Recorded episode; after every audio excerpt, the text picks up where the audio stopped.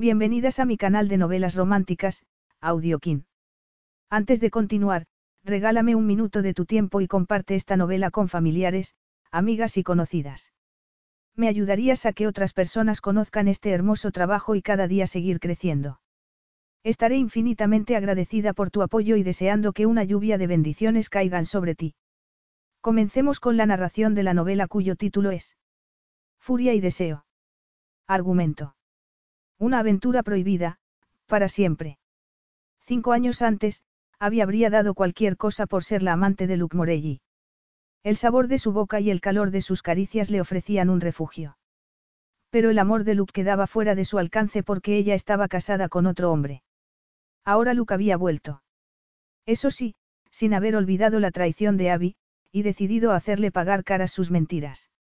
Libre por fin de su marido, solo había un modo de hacer las paces. Una aventura habría sido imposible entre ellos tiempo atrás, pero ahora Abby estaba disponible y podía hacer la suya. Prólogo. Luke reparó en ella nada más entrar en la vinatería. Estaba sentada en un taburete delante de la barra, con una copa de cóctel en la mano que llevaba rodajas de frutas incrustadas en el borde y una pequeña sombrilla de papel. No había bebido mucho de la copa. Parecía estar sin más allí, sentada, contemplando un espacio vacío, sin prestar atención a las voces altas y a la música aún más alta que llenaba la sala atestada de gente. Vaya, tío. Está muy buena. Ray Carpenter, que había entrado en el bar detrás de Luke, vio lo que llamaba la atención de su amigo. ¿Estará sola? Preguntó, pasándole un brazo por encima. No creo. Es demasiado guapa. ¿Tú crees? No le apetecía tener aquella conversación. Ojalá Ray no estuviera allí, pero es que habían estado dando los toques finales a su último proyecto y no habría quedado bien no aceptar su invitación a tomar una copa. Justo en aquel momento, la chica se volvió y los miró. O al menos eso creyó Luke. Y durante un instante que le paró el corazón, simplemente se miraron. Entonces Luke se deshizo del brazo de Ray y se acercó a ella. Era guapa y bastante alta, a juzgar por sus piernas, largas y delgadas, cruzadas a la altura de la rodilla. Su rostro era ovalado, tenía una nariz preciosa y una boca con la que la mayoría de las chicas solo se atreverían a soñar. Su pelo era muy rubio y llevaba un chal de gasa sobre una camiseta negra, minifalda roja, medias negras y tacones altos, uno de los cuales colgaba de un pie que se movía tentadoramente. Hola, le dijo, llegando a su lado. ¿Puedo invitarte a una copa? La chica, que había vuelto a mirar la sala, levantó la copa que tenía en la mano sin mirarlo. Ya tengo una. Vale. Ojalá hubiera un taburete libre en el que quedarse. ¿Estás sola? Desde luego no era la pregunta más original del mundo y la chica lo miró, seria. No, he venido con ellas, dijo, señalando un grupo de mujeres que bailaban en la pequeña pista. Es una despedida de soltera. ¿Y no te apetece bailar?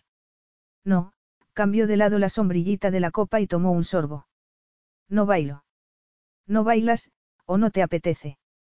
No estoy de humor para bailar. Mira, ¿por qué no intentas hablar con otra? Yo no soy buena compañía esta noche, hizo una mueca. Pregúntaselo a la novia si quieres. Soy la aburrida de la fiesta. Luke hizo una mueca. Si tú lo dices, levantó una mano para pedir una cerveza para él y un mojito para Ray. Es para aquel hombre de allí, le dijo al camarero. Su amigo parecía haber encontrado compañía. Cuando le sirvieron la cerveza, se bebió medio botellín de un trago. Ah, lo necesitaba. La chica no contestó, pero el tío que estaba sentado en el taburete de al lado lanzó un sonoro eructo y se levantó. ¿Te importa? preguntó Luke, señalando el sitio vacío. Estamos en un país libre. Sonrió, y se sorprendió al ver que ella le devolvía la sonrisa. ¿Estás segura de que no quieres otra copa? Bueno, un vino blanco quizás, dijo, dejando a un lado su cóctel, y Luke reparó en que llevaba anillo en la mano izquierda, pero en el dedo corazón. Liz me lo ha pedido, pero la verdad es que no me gusta mucho.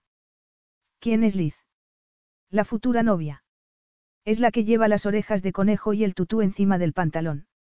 Luke hizo una mueca. ¿Cómo no verla? El camarero se acercó y le pidió dos copas de chardonnay. Por cierto, soy Luke Morelli. ¿Cómo te llamas? Ah, Annabel, respondió tras una breve duda. Quizás iba a decir algo más. Tomó un sorbo de vino. Um, qué rico.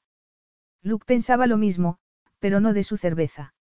Hacía meses que no sentía una atracción tan inmediata hacia una chica. A las mujeres que conocía en el trabajo les interesaba tanto el saldo de su cuenta bancaria como lo que llevaba dentro de los pantalones. Háblame de ti, le dijo. Trabajas en Londres. Me dedico a la investigación. En la universidad.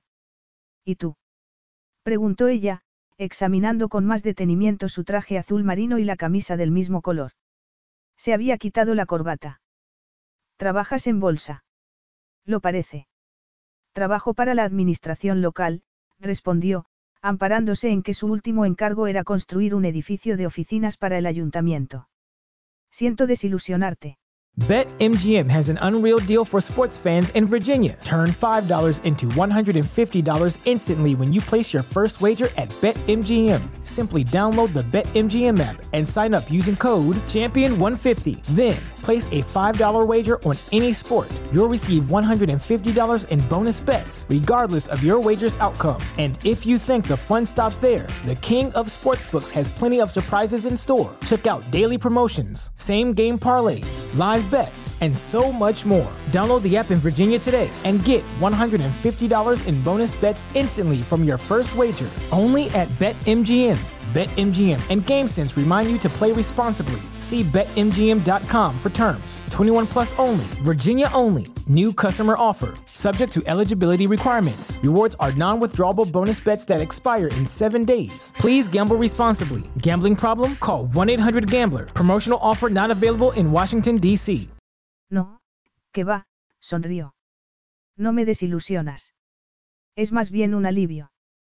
Hay mucha gente que piensa que lo de la bolsa es casi terreno sagrado. Yo no. ¿Y qué te gusta hacer cuando no estás trabajando? Durante un ratito estuvieron discutiendo sobre los méritos de practicar deporte por encima de ir al teatro. En realidad a Luke le gustaban las dos cosas, pero resultaba más divertido polemizar. Cuando el resto de las chicas de la fiesta habían bebido ya bastante, estaban cansadas de bailar y decidieron acercarse a ver qué hacía, Abby se llevó casi una desilusión. Estaba disfrutando por primera vez desde hacía un montón de tiempo. Salía muy poco, a menos que Harry necesitase conductor.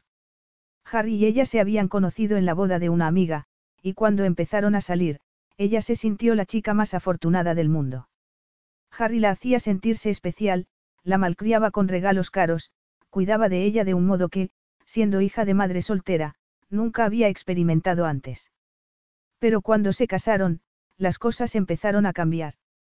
El carácter que adoptaba cuando había otras personas presentes, particularmente su madre, era completamente distinto al que de verdad era el suyo propio. Había aprendido, casi desde el principio, a no preguntar nunca dónde estaba. Seguramente veía a otras mujeres, pero cuando por fin se decidió a cometer la estupidez de preguntarle por ello, le montó una bronca a todo pulmón. Sabía que debía divorciarse. Se había dicho en más de una ocasión que si alguna vez llegaba a ponerle la mano encima, lo dejaría. Pero inesperadamente, dos años atrás, su madre cayó enferma. Annabel Lacey se puso tan enferma que necesitaba cuidados médicos 24 horas al día, que solo en un lugar profesional podían proporcionarle, y que solo Harry, con su salario de corredor de bolsa, podía pagar. Y Abby supo entonces que, hasta que su madre se recuperara, su vida quedaría en suspenso. Nos vamos, anunció Liz Phillips, devolviéndola al presente. ¿Quién es? Eh, es Luke, murmuró, mientras él se levantaba educadamente de su taburete. Encantado. Lo mismo digo, contestó Liz, dedicándole una miradita. Nos vamos al Blue Parrot. ¿Os venís?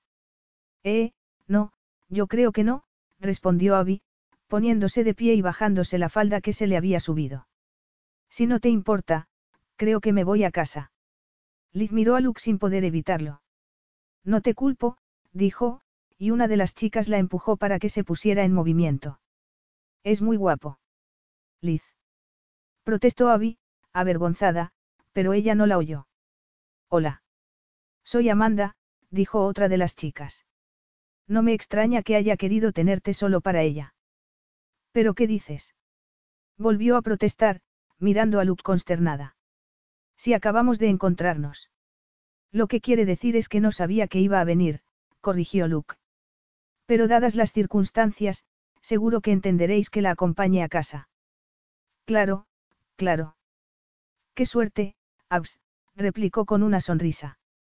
Pero si alguna vez necesitas un hombro en el que llorar. No lo olvidaré, contestó Luke, sin hacer caso de la cara de Abby, y tras unas cuantas pullas más de las otras integrantes del grupo, se marcharon. ¿Por qué les has hecho creer que estábamos juntos? Espetó ella en cuanto se alejaron, y se agachó a recoger su bolso. No nos conocemos. Eso puede remediarse, replicó él, mientras la ayudaba a desenganchar de la pata del taburete el asa del bolso. Sus manos se rozaron y Abby sintió una descarga eléctrica subirle por el brazo. Te llevo a casa. Es lo menos que puedo hacer. ¿Y si tengo coche? Lo tienes. No. Entonces, ¿por qué estamos discutiendo? Te juro que no soy ni un ladrón ni un pervertido. Y tengo que fiarme de ti. Abby lo miró a los ojos. Liz tenía razón. Era muy guapo. Alto, delgado y fibroso, pelo oscuro y piel morena, con unos curiosos ojos castaños que la medían en aquel momento divertidos. Puedes preguntarle a mi amigo, dijo, señalando a otro tío que había un poco más allá. ¿Qué me va a decir lo contrario, verdad? Vaticinó, pero encogiéndose de hombros como quien no quiere llevarle la contraria al destino, añadió, vale. Voy por el abrigo. Dame la ficha y yo lo recojo, dijo él. Y Abby, que había pensado escabullirse por la puerta de atrás, respiró hondo. Capítulo 1. Sacó del horno la última bandeja de magdalenas de arándanos y respiró su delicioso olor al dejarla sobre la encimera. Las pasó a otra bandeja para que se enfriaran y revisó la cafetera para asegurarse de que la habían llenado de agua. Los rollitos de canela que había preparado antes ya estaban listos para pasarlos a una cesta. Aún tenía que preparar los cuencos con la mermelada, pero las jarritas para la leche podían esperar a que llegase el primer cliente del día. Tenía que meter en el horno las cupcakes, que ya esperaban preparadas. Desde cuando le gustaba tanto lo de la repostería. Desde luego, mientras estuvo casada con Harry, no. Eso, seguro. En aquella época se pasaba hasta el último minuto del día trabajando, ahorrando para el momento en que tuviera que ocuparse de su madre ella sola. Desgraciadamente ese día no había llegado suspiró. Pero al mirar a su alrededor, sintió una agradable sensación de satisfacción. El pequeño café, con la pequeña librería que había introducido, era todo lo que había pretendido. A su madre le habría encantado, pero había muerto de una enfermedad neuronal dos años después de entrar en la residencia. Había había descubierto aquel pequeño café en Internet, antes propiedad de dos hermanas que ya se habían jubilado. Hasta entonces, la idea de marcharse de Londres había sido solo una quimera, pero aquel café en Asford Saint James estaba disponible y había sido una inspiración. Y cuando supo que, además, podía alojarse en él, no se lo pensó, y cuando el divorcio de Harry concluyó, se compró una botella de Pinot Noir y se montó una fiesta privada en el minúsculo estudio en el que vivía desde su separación, junto con Harley, el Golden Retriever de su madre. Poco después, Harley y ella se mudaban a aquel pequeño pueblo de Wiltshire. El café por sí solo no generaba muchos ingresos, y por eso precisamente había decidido añadir una pequeña librería, de manera que la gente mayor que habitaba en Asford Saint James y que constituía el grueso de su población le resultase más fácil ir a tomar un café y hojear los libros allí. En los últimos cuatro años se había ganado bastante bien la vida de ese modo, y era más feliz de lo que lo había sido desde antes de casarse. Harley y ella se llevaban bien. Sus amigos de Londres creían que era una locura haberse ido a aquel agujero, pero después de trabajar todas las horas del mundo en el departamento de inglés de la universidad, apreciaba las bondades de ser su propia jefa. Podía decidir su horario y nadie la espiaba por encima del hombro para ver si hacía mal o bien su trabajo.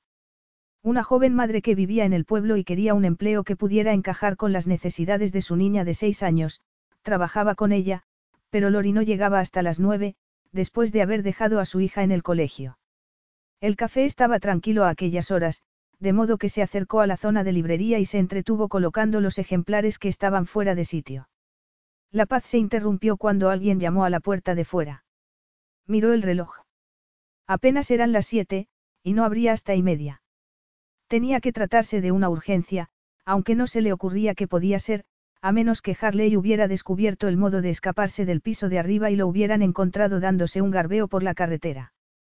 Eso sí que sería una emergencia. Luke Morelli salió del apartamento que su novia tenía en un semisótano y subió la escalera a la calle. Hacía frío en Grosvenor pero respiró hondo y aliviado. No le había mentido a la joven con la que llevaba viéndose un par de semanas al decirle que tenía reuniones durante toda la mañana, y que por lo tanto no iba a poder llevarla a la sesión fotográfica que tenía en Bournemouth. Además, su relación estaba empezando a ponerse demasiado seria para su gusto. No solía ir más allá de un par de semanas en sus relaciones. Si se ponía filosófico podía achacarlo a que su madre abandonó a su padre cuando él era apenas un crío. Oliver Morelli quedó destrozado, y Luke se juró no correr nunca esa misma suerte. Salió de Meus y tomó la cuesta. El aire olía a primavera, la temperatura era estupenda y decidió caminar un poco antes de irse a trabajar. Las oficinas centrales de Morelli Corporation estaban en Canary Wharf, en la Jacob Tober, muy lejos ya de la caja de cerillas de Covent Garden donde Ray Carpenter y él abrieron su primera oficina. Hacía mucho ya que Ray se había marchado con su parte del negocio a Australia. Al parecer le iba bastante bien, pero según le había dicho él mismo no sin cierta envidia, no jugaban en la misma liga. Sus oficinas estaban en el ático, donde poseía un pequeño apartamento en el que quedarse de vez en cuando. También era dueño de una elegante casa en Belgrave, una bonita propiedad georgiana en la que había invertido antes de que los inmuebles en Londres decayeran. Tras la reunión del Consejo de Administración le dijo a su secretaria que iba a estar fuera el resto del día. Voy a acercarme a Wiltshire, a echarle un vistazo a esas propiedades de Asford Saint James. Y aprovecharé para ir a ver a mi padre. No he vuelto a verlo desde que murió Gifford. Estaré de vuelta mañana, Angélica. Muy bien, señor Morelli. Abby se acercó a la puerta de cristal, que recientemente y siguiendo el consejo de la policía, había reforzado con una reja exterior. Pero aún así pudo ver de quién se trataba, era Greg Hughes. Greg era el dueño del estudio fotográfico vecino a su café. Seguramente un día debió ser un negocio floreciente, pero en la actualidad, con tanto aficionado a la fotografía y cámaras en todos los móviles, no se explicaba cómo podía seguir ganándose la vida. Greg no le caía bien. Había intentado ser amable con él, pero enseguida se dio cuenta de que era un cotilla que quería conocer todos los detalles de su vida. A Harley tampoco le gustaba. Gruñía en cuanto estaba cerca. Greg. ¿Ocurre algo? Pues claro que ocurre. Declaró, irritado. Es que no has abierto aún el correo. Abby frunció el ceño. Aún no ha llegado, respondió, sintiéndose obligada a abrirle la puerta. El aliento le olía mucho a ajo y resultaba muy desagradable a aquellas horas de la mañana. Por lo menos habrás leído el de ayer, no. Yo no vine ayer por aquí. Estaba en una feria de artesanía, y no me he molestado en mirar el correo hasta esta mañana. Abby suspiró. No quiso decirle que no se había dado cuenta de que su tienda estaba cerrada. Tenía tan pocos clientes que era difícil averiguar cuándo estaba abierta y cuándo no. Pues no. ¿Quieres tomar un café? Sí, gracias. Greg se acomodó por su cuenta en una de las mesas de la ventana y esperó a que Abby le llevase el café. Una vez hubo añadido crema y azúcar a su gusto, continuó. Entonces no te habrás enterado de que el viejo Gifford ha muerto y su hijo le va a vender esta fila de casas a un agente inmobiliario. Abby se quedó boquiabierta. No. ¿Y cuándo ha fallecido? ¿Por qué no nos han informado? Hace poco, según parece. Yo lo vi hace unos tres meses por el pueblo. Y puede hacerlo. Tenemos un contrato de alquiler. ¿Cuándo expira el tuyo? Um, en unos seis meses. Pero esperaba poder renovarlo. Como todos. Pero no va a ocurrir. Abby sintió que se le paraba el corazón. No es solo mi negocio. También es mi casa. ¿Qué me vas a contar? Greg tomó un trago largo de su café. UM. Está delicioso. Abby no se podía creer lo que estaba pasando. ¿Y qué podemos hacer? Aún no lo tengo muy claro. Creo que lo primero es hablar con los otros comerciantes.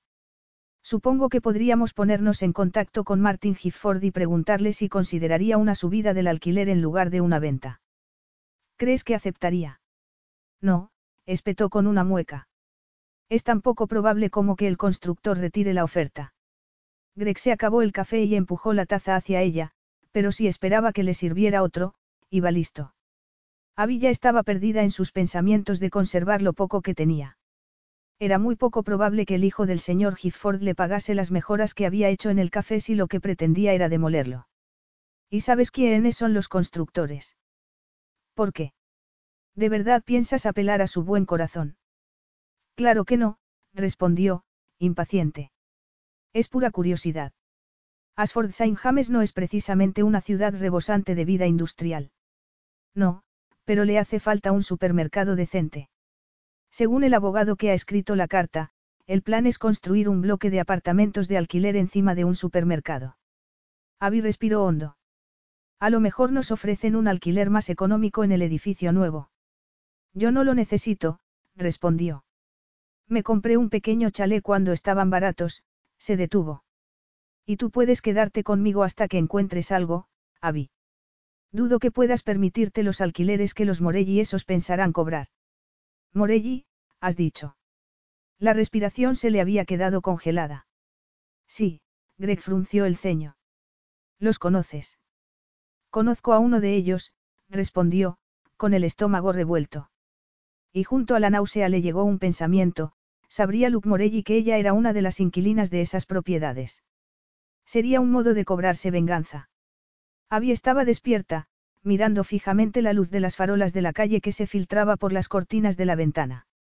Harry roncaba tranquilamente a su lado, tras haber completado su ritual de dominación masculina como solía. Aún así, no se esperaba tanta ira. Sabía dónde iba y con quién iba a estar, pero aún así se las había arreglado para estropearle la noche al volver a casa. Apenas puso un pie en el salón, le reveló su mal humor. ¿Dónde has estado? Espetó, tirando de la correa del bolso que ella llevaba al hombro, lo cual la desequilibró un poco. Ya sabes dónde he estado, respondió, intentando que no viera lo que la había sorprendido. Era la despedida de soltera de Liz. Tú mismo me dijiste que fuera. Solo porque no quería que tu madre volviera a darme la lata porque no te hago caso, espetó, acercándose a ella. Hueles alcohol. ¿Cuántas copas te has tomado? Solo una, respondió. El cóctel apenas lo había probado. Un vino. Con eso no tienes tú ni para empezar, ¿verdad? A punto estuvo de que la mano que Harry levantó impactara en su cara. A mí no me hables así. Bramó, y Abby se preguntó cuánto tiempo más iba a ser capaz de vivir así. Te he hecho una pregunta civilizada y quiero una respuesta civilizada. ¿O prefieres que tu mami se entere de lo desagradecida que eres? Abby había apartado el bolso. Su madre estaba demasiado enferma para que la preocupara con sus problemas. Y Harry lo sabía. Por eso utilizaba la fragilidad de su madre para salirse con la suya. En cualquier caso, era absurdo intentar hacerle razonar estando así. Y la verdad, se había sentido culpable. No debería haber permitido que Luke Morelli la llevara a casa. Pero no había hecho nada malo. Y había sido tan agradable hablar con un hombre que para variar parecía disfrutar de su compañía. Que no la trataba como si fuera su sirvienta, o aún peor. ¿Dónde habéis estado? Abby se iba ya hacia el dormitorio, pero debería haberse imaginado que Harry no había terminado aún. A Parker House. Te lo dije antes de irme. A ningún sitio más. Eh, no. Dudar fue un error. Así que habéis ido a otro sitio y no ibas a contármelo, saltó como un rayo. ¿Por qué? Yo no he ido a ningún otro sitio. Las otras querían ir al Blue Parrot, pero yo no he querido. ¿Por qué? Habías encontrado a alguien más interesante en Parker House. Sus ojos la miraban intensamente. Si has estado con otro hombre. No he estado con nadie, respondió, aunque sintió que temblaba. Estaba cansada. Eso es todo. Quería venir a casa. ¿Y cómo has venido? Creía que habíais alquilado un minibús. Y lo alquilaron. Yo he, vuelto en taxi. Buena idea, Harry la agarró por las muñecas para abrazarla. El aliento le olía sospechosamente dulce. Yo también estoy cansado, nena, musitó, aplastándole los pechos. ¿Qué te parece si nos vamos los dos a la cama? Luke Morelli se quedó mirando la pantalla de su portátil donde aparecía la lista de todas las universidades de Londres. Dios, había muchas. Y no tenía ni idea de a qué clase de investigación se dedicaba la chica que estaba buscando. Había pasado ya más de una semana desde que llevó a Annabel a su casa, y no sabía por qué, pero no era capaz de quitársela de la cabeza, y le fastidiaba un montón. Le había dado su número, pero no lo había llamado.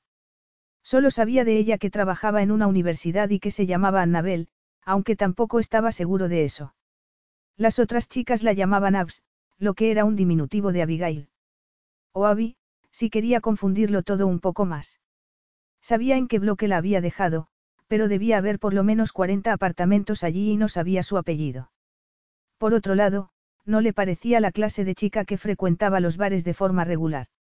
Suspiró. En realidad no sabía qué había en ella que le llamaba tan poderosamente la atención. Era una chica atractiva, sí, alta y delgada, con el pelo rubio plateado que llevaba liso hasta los hombros. Pero él conocía a muchas chicas guapas, así que no era eso. En realidad estaba demasiado delgada, pensó al recordar cómo las clavículas le sobresalían al ayudarla a ponerse el abrigo. Sin embargo, no le parecía de esa clase de chicas que se preocupan en exceso por su aspecto físico. Ray Carpenter entró en el despacho en aquel momento y miró por encima de su hombro a la pantalla del ordenador. ¿Qué haces? ¿Te importa? Preguntó, impaciente. Estoy buscando algo. ¿Algo, o a alguien? Estás en la web de la universidad, no. No me dijiste que la chica a la que llevaste la otra noche a su casa trabajaba en la universidad.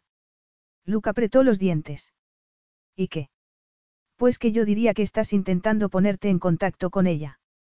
¿Dónde trabaja? Luke frunció el ceño. No lo sé. Ray alzó las cejas. Pero sabes dónde vive. Sé en qué bloque, pero no en qué piso. Pues mira en la lista de inquilinos. Siempre hay una en los portales, ya lo sabes. Sí. Luke cerró la página y apagó el ordenador. No tenía ganas de decirle a Ray que ni siquiera sabía su apellido. Como no quería ofenderla, ni siquiera le había dado un beso de despedida, y no por falta de ganas. Tenía una boca tan sensual que era una tentación casi irresistible. Y olía tan bien, cielos, se había prendado de aquella chica, y nunca le había ocurrido algo así. Abby estaba de pie junto a la ventana del salón, viendo caer la lluvia en los cristales. Era pronto, pero se estaba haciendo de noche por las nubes que iban tan bajas que hacían desaparecer los contornos de los edificios. Harry había llamado para decir que llegaría tarde, pero ella había aprendido a no dar nunca nada por sentado. A veces decía que llegaría tarde para presentarse media hora después.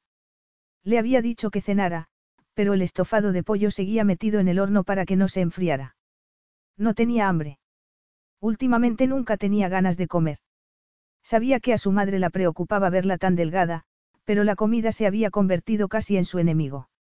Su intención era haber ido a verla, pero la enfermera había llamado diciendo que había tenido un día complicado y que estaba descansando. Sedada, seguramente. En contadas ocasiones le quedaban energías para mantener una conversación de más de diez minutos. Vio el coche en cuanto entró en el jardín del complejo. Era un coche diferente, deportivo y poderoso como su dueño, y su color verde oliva quedó iluminado por una de las farolas que se encendían automáticamente cuando alguien entraba. ¿Cómo podía saber que se trataba del coche de Luke Morelli? Un sexto sentido la estaba avisando de que podía tener problemas. ¿Qué hacer? Mejor no asustarse. Ni siquiera sabía su nombre. Pero ¿y si la otra noche, después de dejarla a ella en casa, se había ido al Blue Parrot y alguien allí, de su propio grupo quizás, le había facilitado esa información? No es que fuera muy probable, desde luego, seguramente eran ganas de imaginarlo interesado en ella. Pero no podía correr el riesgo. Se separó de la ventana y contempló los muebles de acero y cromo del salón. Se imaginaría Luke mucho que detestaba vivir allí. Entendería por qué tenía que quedarse, a merced de un hombre que no la amaba, pero que disfrutaba controlándola. Seguramente, no. Lo que tenía que hacer era deshacerse de él. En el vestíbulo agarró la primera chaqueta que encontró y se calzó unas botas. Al pasar por delante del espejo se miró. Llevaba un conjunto negro de estar en casa que no era apropiado para salir a la calle en una noche de octubre y además lloviendo, pero no tenía tiempo de cambiarse.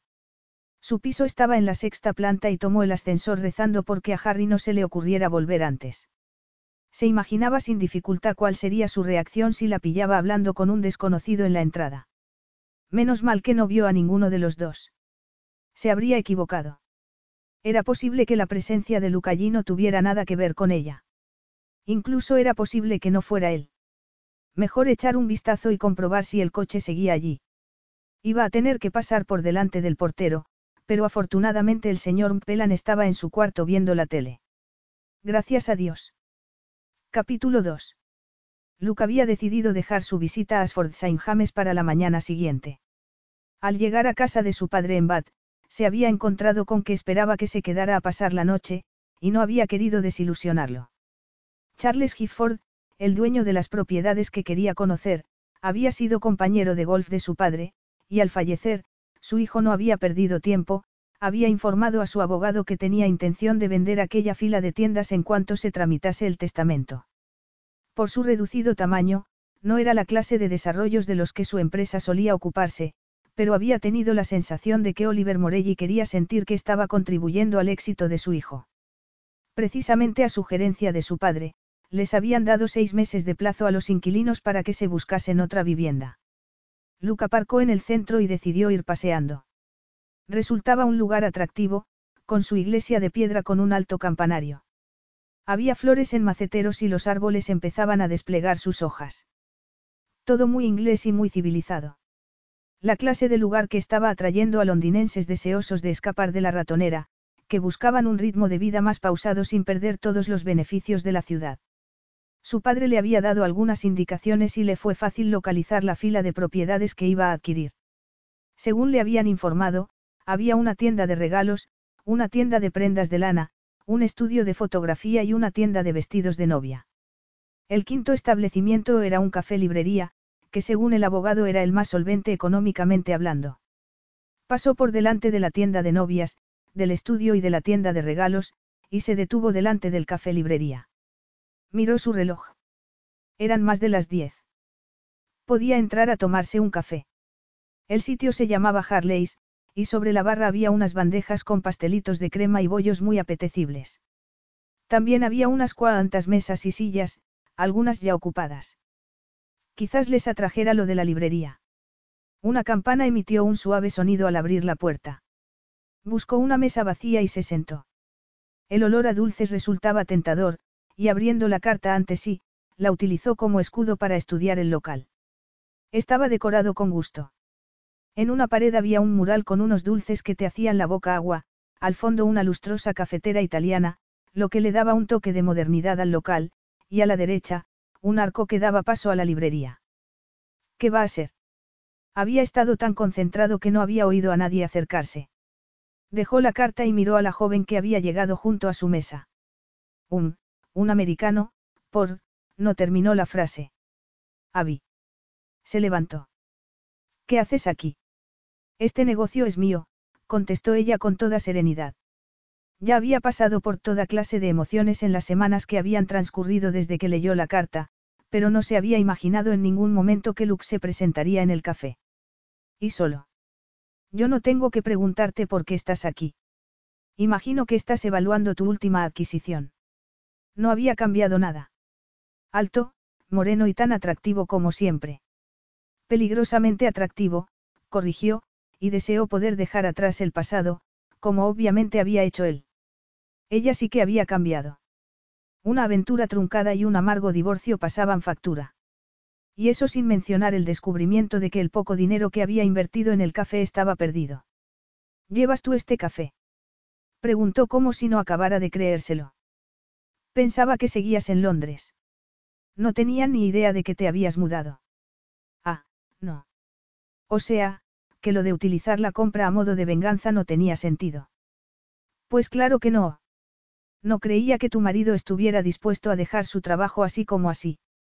Harry y yo nos hemos divorciado, respondió, consciente de que la conversación estaba despertando el interés de los demás clientes. Te traigo el café. Espera. ¿Cuánto tiempo hace de eso? No creo que sea de tu incumbencia, le espetó. Eso es todo. Es así como tratas a tus clientes. ¿Por qué entonces? Tú no eres un cliente. Has venido a investigar. Y siempre puedo negarme a servirte. Tengo ese derecho. Luke respiró hondo y miró a su alrededor, como si acabara de darse cuenta de que había más gente. Entonces, recomiéndame un buen sitio para cenar y te invito esta noche. No me parece buena idea. No iba a permitir que descubriera la tentación que habían despertado sus palabras. Por fortuna, dos clientes se habían acercado a la caja registradora. Voy por tu café. A Luke no le quedó más remedio que dejarla ir. La vio hablar un momento con los clientes, que parecían asiduos del lugar, y luego prepararle su café. A Abby le temblaban un poco las manos, pero la máquina hacía la mayor parte del trabajo. Puso la taza en una bandeja, añadió una jarrita de crema y un cuenco con varias clases de azúcares y volvió a la mesa. Pero Luke se había ido. La mesa estaba vacía. Volvió a la barra y dejó allí la bandeja. El estómago se le encogió. Aunque le había sorprendido verlo, no se esperaba que se fuese a marchar de esa manera. ¿Y qué? Es que quería volver a verlo. Después de todo lo que había pasado, tan tonta era para creer que podía salir algo bueno de aquel encuentro. Había pensado muchas veces en él, particularmente después del divorcio, pero sabía que, para él, no era más que una mentirosa. ¿Por qué entonces había querido invitarla a cenar? El café y la librería cerraban a las cuatro casi todos los días, y normalmente no tenía prisa por subir al primer piso donde Harley la esperaba. Por el contrario, aquel día no podía esperar a ponerse el abrigo, recoger la correa del perro y escapar de allí. En la parte de atrás había un descampado, seguramente un aliciente más para la compra de aquella fila de tiendas, donde a Harley le encantaba correr libremente. No era un perro joven, pero seguía teniendo mucha energía y Abby se agachó para recoger un palo y lanzárselo. Justo delante de un hombre que avanzaba desde el otro lado, Luke Morelli. Abby llegó a la puerta exterior y miró hacia afuera. Afortunadamente las luces de las farolas automáticas aún permanecían encendidas y pudo ver el Aston Martin verde oscuro bajo el haz de luz. Su conductor no se había bajado. Sin duda la lluvia, o el hecho de que no supiera la dirección exacta, le habían retenido dentro. Era Luke Morelli. Con la lluvia no se veía bien. Le parecía que sí, así que tenía que correr el riesgo. No podía permitir que su marido volviera a casa y lo encontrase allí. Aún no había podido olvidar los moretones que le habían quedado en los pechos y en el estómago cuando Harry descubrió que había comido con uno de los profesores de la universidad. El hecho de que ya no llevase la alianza de casada porque él le había retorcido de tal manera los dedos que la inflamación estaba tardando semanas en desaparecer, era otro motivo por el que atacarla. Era un hombre absurdamente posesivo, más aún teniendo en cuenta la cantidad de veces que él le había sido infiel en el pasado. Además, no estaba interesada de verdad por Lucas Morelli, se decía mientras corría sobre la grava del aparcamiento. La había llevado a casa desde la fiesta, eso era todo. Ni siquiera le había dado un beso de despedida. Aunque lo había deseado, de eso estaba segura. Y había habido un momento en que ella había querido sentirse deseada también. Era Luke, y sin dudar, abrió la puerta del coche y se metió en él. No te importa, ¿verdad? Preguntó, señalando la lluvia. Hace una noche horrible. Que acaba de mejorar, respondió con una sonrisa. ¿Cómo has sabido que estaba aquí? Es que, estaba mirando por la ventana y me había parecido tu coche. ¿Y se te ha ocurrido bajar a disculparte por no haberme llamado? sugirió él. ¿Tienes idea de lo difícil que ha sido localizarte? ¿Me has estado buscando? Preguntó, alarmada. Bueno, he mirado en las páginas de la universidad, admitió, pero como no sabía tu apellido o que investigas, he perdido el tiempo. Ah. Su alivio resultó palpable. Entonces Ray, el tío con el que estaba en el bar, me sugirió que viniese a tu casa, miró el edificio. Un sitio con clase, eh. No sabía si iba a poder relacionarme contigo. Anda, no seas tonto. Yo, comparto el apartamento con, un amigo, balbució. Me está esperando. Y vamos a cenar ahora mismo. Tengo que irme. Luke dudó. ¿No te apetece salir a cenar fuera? No puedo, estaba tentando su suerte con estar allí sentada. Lo siento. En otro momento, quizás. ¿Por qué había dicho eso? De acuerdo, estuvo rápido. Mañana por la noche. Podría recogerte hacia las ocho. Podemos ir a cenar y a ver una peli. ¿Qué te parece? Dudó. Debía decir que no sin más. Si Harry llegaba a enterarse de que estaba tan siquiera considerando la posibilidad de salir con otro hombre, no quería ni pensar lo que pasaría. Alguien podría decir que se lo merecía, fuera lo que fuese, pero por Dios estaba desesperada por pasar una noche con alguien que la tratase con un poco de respeto. Es que, no sé, no te conozco. Eso se puede arreglar. Sí. ¿Tú quieres volver a verme? Abby volvió a dudar, pero antes de que pudiera pensar en negarse, Luke puso una mano en su nuca y dijo. Déjame convencerte. Menos mal que estaba sentada, porque la urgencia de aquel beso la estaba dejando sin capacidad para pensar. Un calor abrasador la envolvía, y se descubrió agarrada a las solapas de su chaqueta de cuero. Menos mal que la consola del coche hacía de barrera entre ellos porque si no, estaba convencida de que Luke la habría sentado sobre sus piernas para seguir explorando más abajo de la cintura. De hecho, ya tenía las manos en sus pechos, y estaba sintiendo que los pezones se le habían endurecido. Annabel, ven conmigo, le dijo con voz ronca, levantando el borde de su fina camiseta de terciopelo, y sintió la tentación de hacerlo.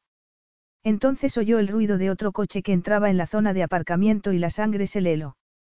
Había reconocido el coche, era Harry, que efectivamente se había adelantado. Se separó de Luke y agarró la manilla de la puerta. No, no puedo. Tengo que irme. Ah, Harriet me está esperando. Espera. exclamó, sujetándola por un brazo. Por lo menos dime que saldrás conmigo mañana por la noche. ¿Cómo te apellidas? Ni siquiera lo sé. Déjame llamarte. Dame tu número. No, respondió. Tan loca no estaba. Yo, yo te llamo. ¿Cuándo? Harry estaba aparcando y el miedo la atenazó. Mañana. Te llamo mañana. ¿Lo prometes? Sí. Perdona, pero tengo que irme ya. Vale. Toma mi tarjeta. Se la guardó en el bolsillo antes de salir corriendo del coche. Luke atribuiría su carrera a la lluvia, pensó al tomar el ascensor. Con un poco de suerte, Harry ni se daría cuenta de que había salido del apartamento. El teléfono de Luke sonó. Había estado leyendo la documentación de una reunión que tendría a la mañana siguiente, y oír sonar el teléfono a aquellas horas le hizo fruncir el ceño. Pensó en no contestar.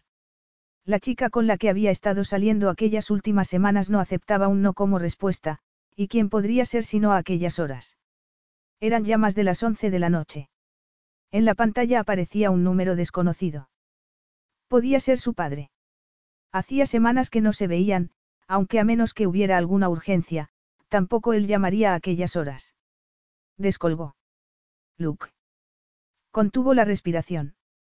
Si no se equivocaba era Annabel, la chica que había dicho que lo llamaría hacía ya tres semanas y que no había mantenido su promesa. Annabel. Eres tú, ¿verdad? Ella se rió con nerviosismo. Tan pronto me has olvidado.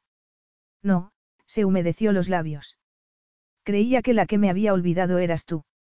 Es poco probable, la oyó decir, aunque parecía temblarle la voz. ¿Cómo estás? Bien, dudó. Es un poco tarde para llamar, no. Sí, perdona. Pero me alegro de saber de ti, continuó, temiendo que fuese a colgar. ¿Quieres que salgamos un día? Más o menos, la oyó respirar hondo. ¿Qué estás haciendo? Ahora. Pues trabajar. ¿Y tú? Ah, dudo. No mucho, la verdad, otra pausa. Se me ha ocurrido que a lo mejor te apetecía salir a tomar una copa. Ahora. Se sorprendió. Si te apetece. Eh, bueno, vale, respondió. ¿Dónde se estaba metiendo? Te pasó a buscar. No, su respuesta fue inmediata. Quedamos en algún sitio. ¿Dónde? Um, ¿qué tal en Parker House? Los dos lo conocemos. De acuerdo. Seguro que no quieres que te recoja. Seguro. Dentro de media hora. De acuerdo. El jersey y los vaqueros negros que llevaba puestos valdrían para ir a Parker House, así que se puso la chaqueta de cuero y guardó en los bolsillos el móvil y la cartera. Fuera hacía frío, pero había tres cuartos de luna que añadía una luz plateada a las calles oscuras. Vivía al norte de Londres, y a aquellas horas de la noche no le fue difícil llegar al West End, y mientras conducía no dejaba de preguntarse por qué le habría llamado a aquellas horas de la noche. Habría estado bebiendo. No le parecía la clase de chica que bebiera demasiado, pero ¿cómo estar seguro? Aparcó cerca y entró. Había bastante gente y miró a su alrededor. Parecía no haber llegado aún, así que se acercó a la barra y pidió una cerveza. Hola. La voz venía de cerca, y al volverse la vio. Estaba tan preciosa como siempre, aunque algo más pálida.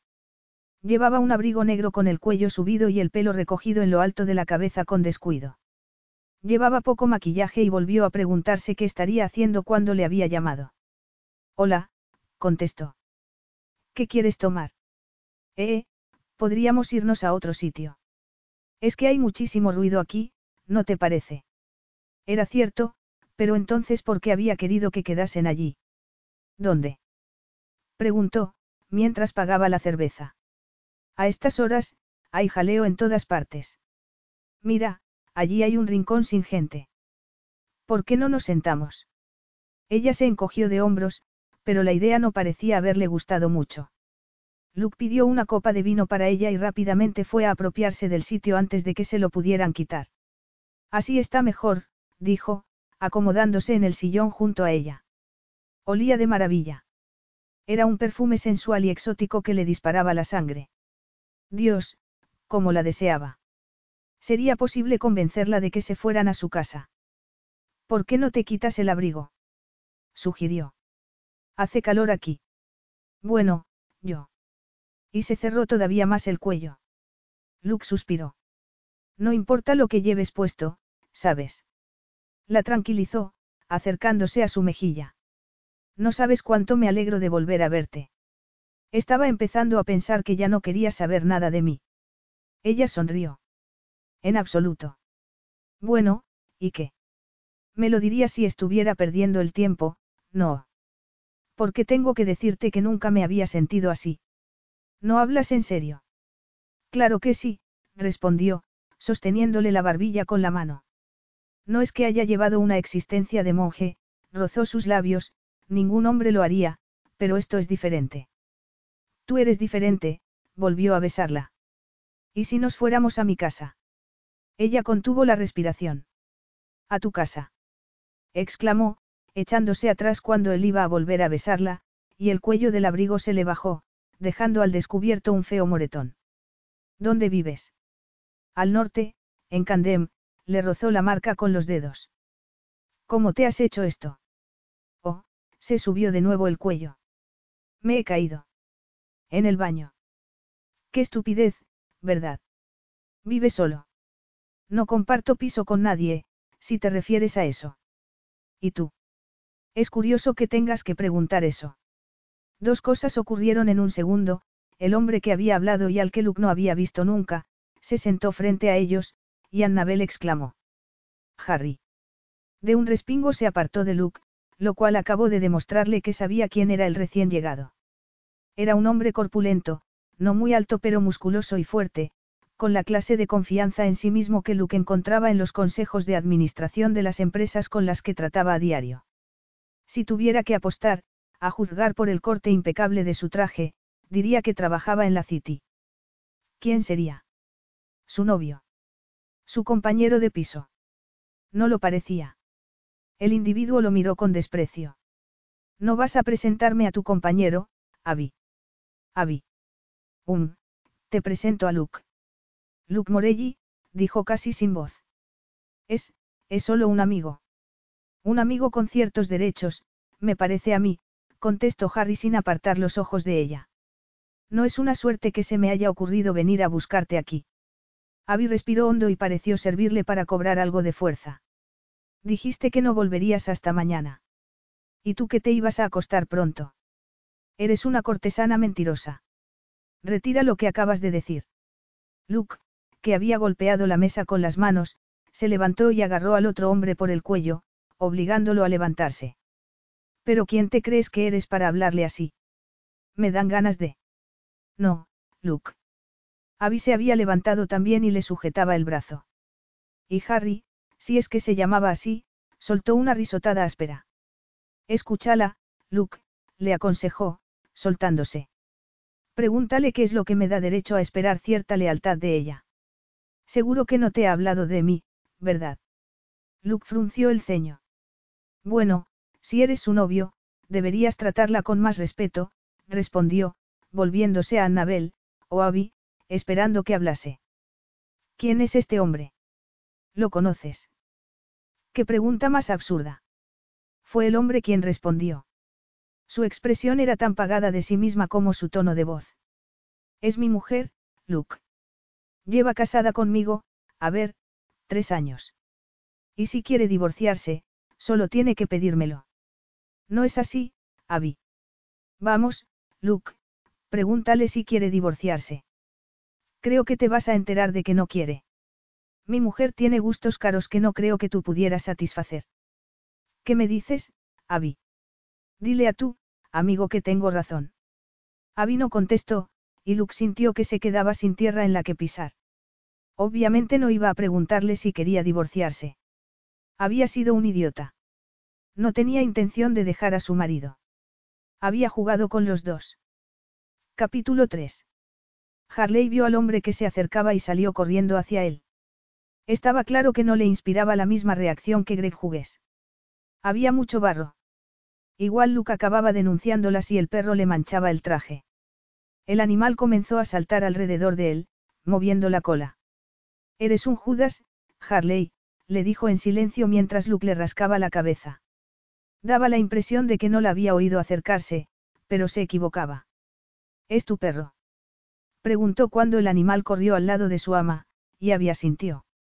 Es mío, sí, respondió. Ojalá hubiera elegido otra ruta para el paseo. Es precioso, comentó, viendo cómo intentaba ponerle la correa. No lo ates por mí.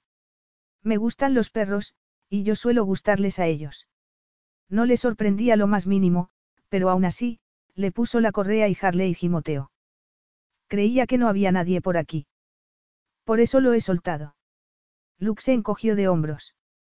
Solo estaba familiarizándome con la zona. Es muy bonita. Sí que lo es. ¿La conoces bien? Luke volvió a alzar los hombros. Mi padre vive en Bath, pero no conozco Asford Saint James. Entonces, ¿cómo se había enterado de las propiedades? ¿O es que se las había encontrado navegando por Internet, como le había pasado a ella tiempo atrás? Fue mi padre el que me habló de la venta, continuó él, como si le hubiera leído el pensamiento. Jugaba al golf con Charles Gifford, el padre del dueño actual. Sé quién es Charles Gifford. ¿Quién era? Entonces, Sabías que yo estaba en esto antes de que entrase en el café. Había sintió. Recibí una carta. Y me habrás estado vociferando desde entonces, comentó con cinismo.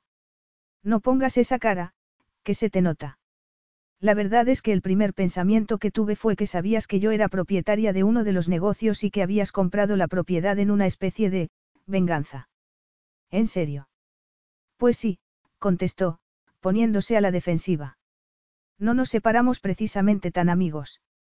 No, pero me parece que te pasas un poco de la raya suponiendo que va a seguir preocupándome algo que pasó hace, ¿cuánto tiempo?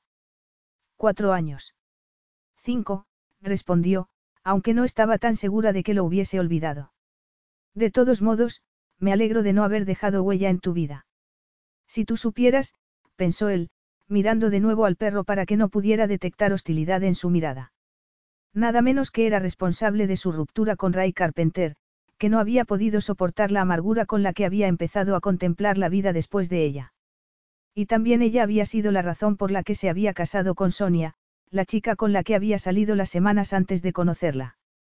Su matrimonio había sido un error desde el principio, y apenas un año después ya estaba roto. Lo he olvidado todo, dijo, haciendo un gesto de displicencia con la mano. Igual que tú, Pasé página. Me alegro, respondió, mirándolo con expresión culpable, o eso le pareció a él. Fue culpa mía que, bueno, todo lo que ocurrió. Eso mismo pensaba él. Nada podría cambiar el hecho de que le había mentido al no decirle que estaba casada. En fin, no deberían estar teniendo aquella conversación. Debería haberse ido nada más ver quién era la dueña del café. Pero se había pasado las últimas horas dando vueltas por Asford, intentando encontrar una razón para volver. Verla sirviendo una mesa le había dejado atónito. Pero si era investigadora en la universidad. Una académica. Había sido enterarse de su verdadero nombre y no tardar ni cinco minutos en saber dónde trabajaba. También había descubierto que su marido, Harry Lawrence, trabajaba en la City. Era muy conocido en la bolsa, y había quien lo consideraba un bárbaro. Quizás aquel moretón que había visto en el cuello de Abby aquella noche se lo había hecho él. Pero luego recordó cómo Harry presumía de que nunca lo abandonaría. Y así había sido. Podría haberse divorciado. De hecho, si tuviera algo de autoestima, lo habría hecho. Seguramente habría acabado haciéndolo él, teniendo en cuenta cómo lo engañaba. Aún así, no había olvidado un solo minuto del tiempo que habían pasado juntos. Aún podía saborear la dulzura de su boca. Una aventura que no había llegado a serlo. Se había marchado del bar con su marido y no había vuelto a verla. Esta mañana te fuiste sin tomarte el café, dijo con un esbozo de sonrisa. Tenías miedo de que fuera a envenenártelo. Luke apretó los labios. No, la verdad es que no se me ocurrió. Seguramente porque la consideraba demasiado lista para cometer un error como ese. Bien. No me gustaría que hubiese animosidad entre nosotros. Nosotros. Frunció el ceño. No hay ningún, nosotros. El rubor tiñó sus mejillas. Ahora no, ya lo sé. Ni nunca. Espero que no pienses que estoy intentando utilizar nuestra relación en el pasado para influirte en la decisión que tomes sobre los locales. Ah, vamos, alzó una mano. No podrías. Y preferiría que no me recordaras que casi te empujo a engañar a tu marido. O a lo mejor no era la primera vez. Si haces memoria, te acordarás de que no fui yo quien empezó, le recordó, furiosa. Tú andabas buscando un rollo casual y resultó que yo estaba a mano. Eso no es verdad. Ah, no. Seguro que pensaste que habías encontrado algo bueno. Y no me equivocaba, ¿eh? Se burló. No me lo puedo creer, como pudiste gustarme alguna vez. Abby. El perro escogió precisamente aquel momento para enredarse entre sus piernas, haciéndole perder el equilibrio.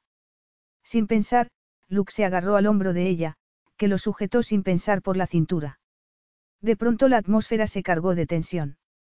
Luke era consciente en exceso de la calidez del cuerpo de Abby junto al suyo.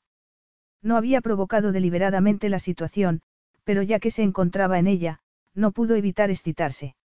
Apretando los dientes, agarró la corea y se liberó. Creo que mejor me voy. Sí, mejor. Pero no me eches a mí la culpa. Yo me vuelvo a Harley's. Tardó un instante en comprender. Ah, el café. Ella asintió.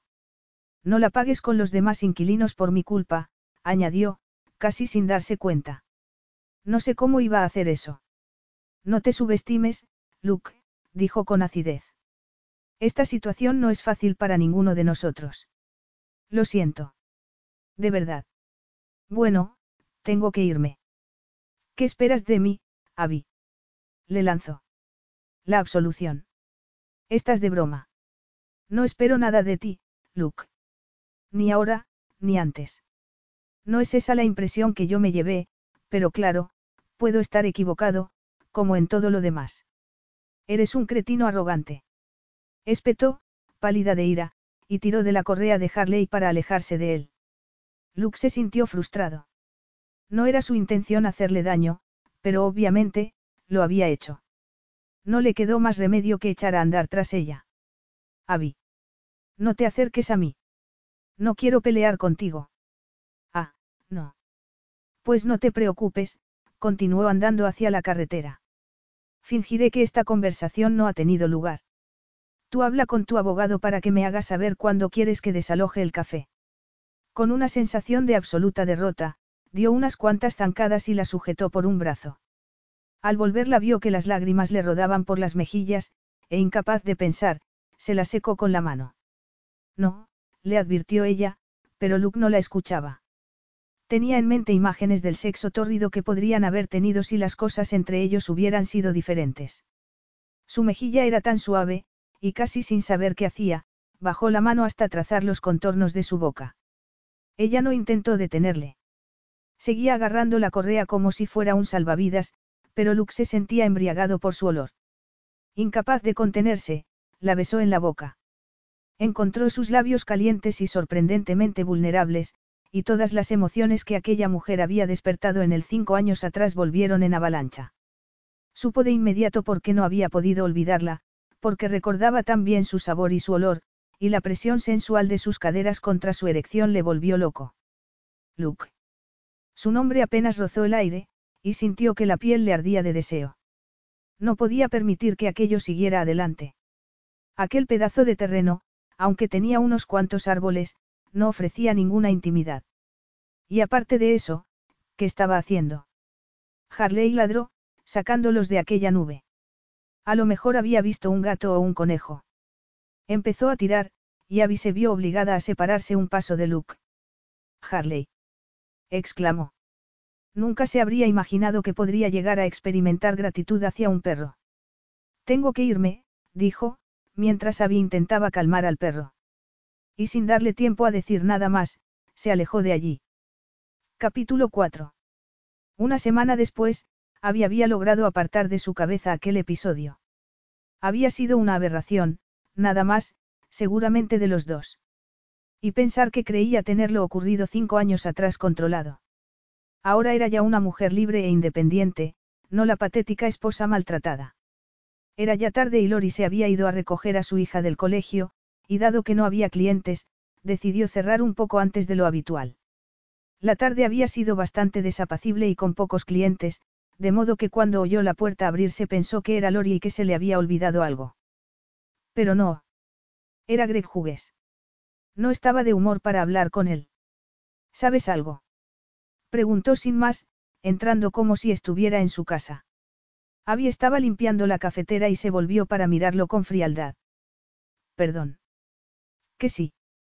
Te he oído, pero no sé a qué te refieres. Greg frunció el ceño. El constructor. Que si sabes algo del constructor.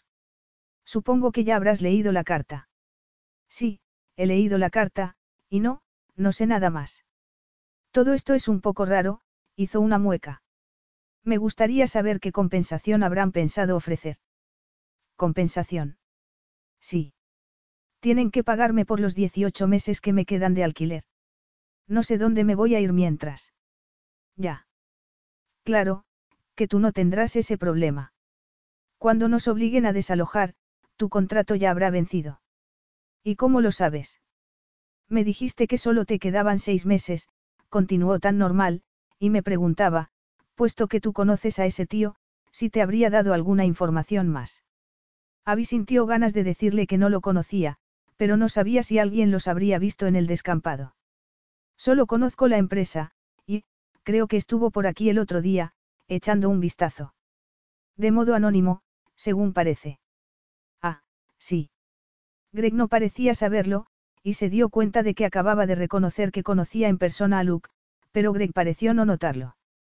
Debió pensar que se lo habían contado. Vaya, vaya. Me habría gustado verlo. Le iba a haber dicho un par de palabritas. ¿En serio?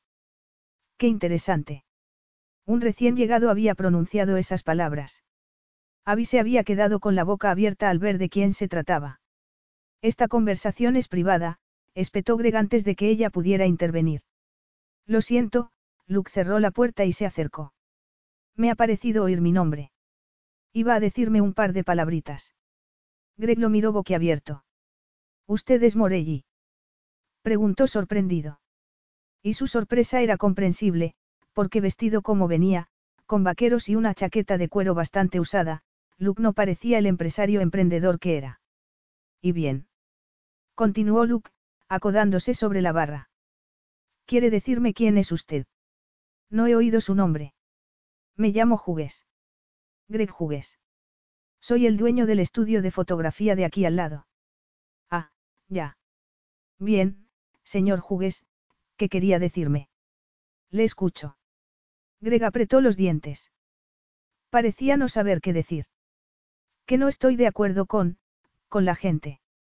Gente como yo, quiere decir, añadió Luke, que parecía estar disfrutando. Pues sí.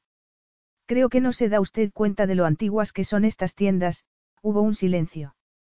Y piensa tirarlas para construir un supermercado. Es un sacrilegio, eso es lo que es. Un sacrilegio. Avivió que Luke la miraba a ella.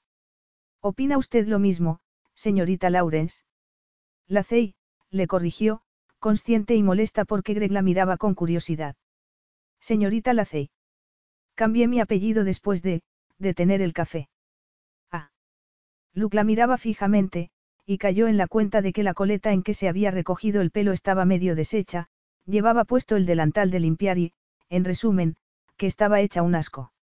Pero no ha contestado a mi pregunta, señorita Lacey. Greg se le adelantó.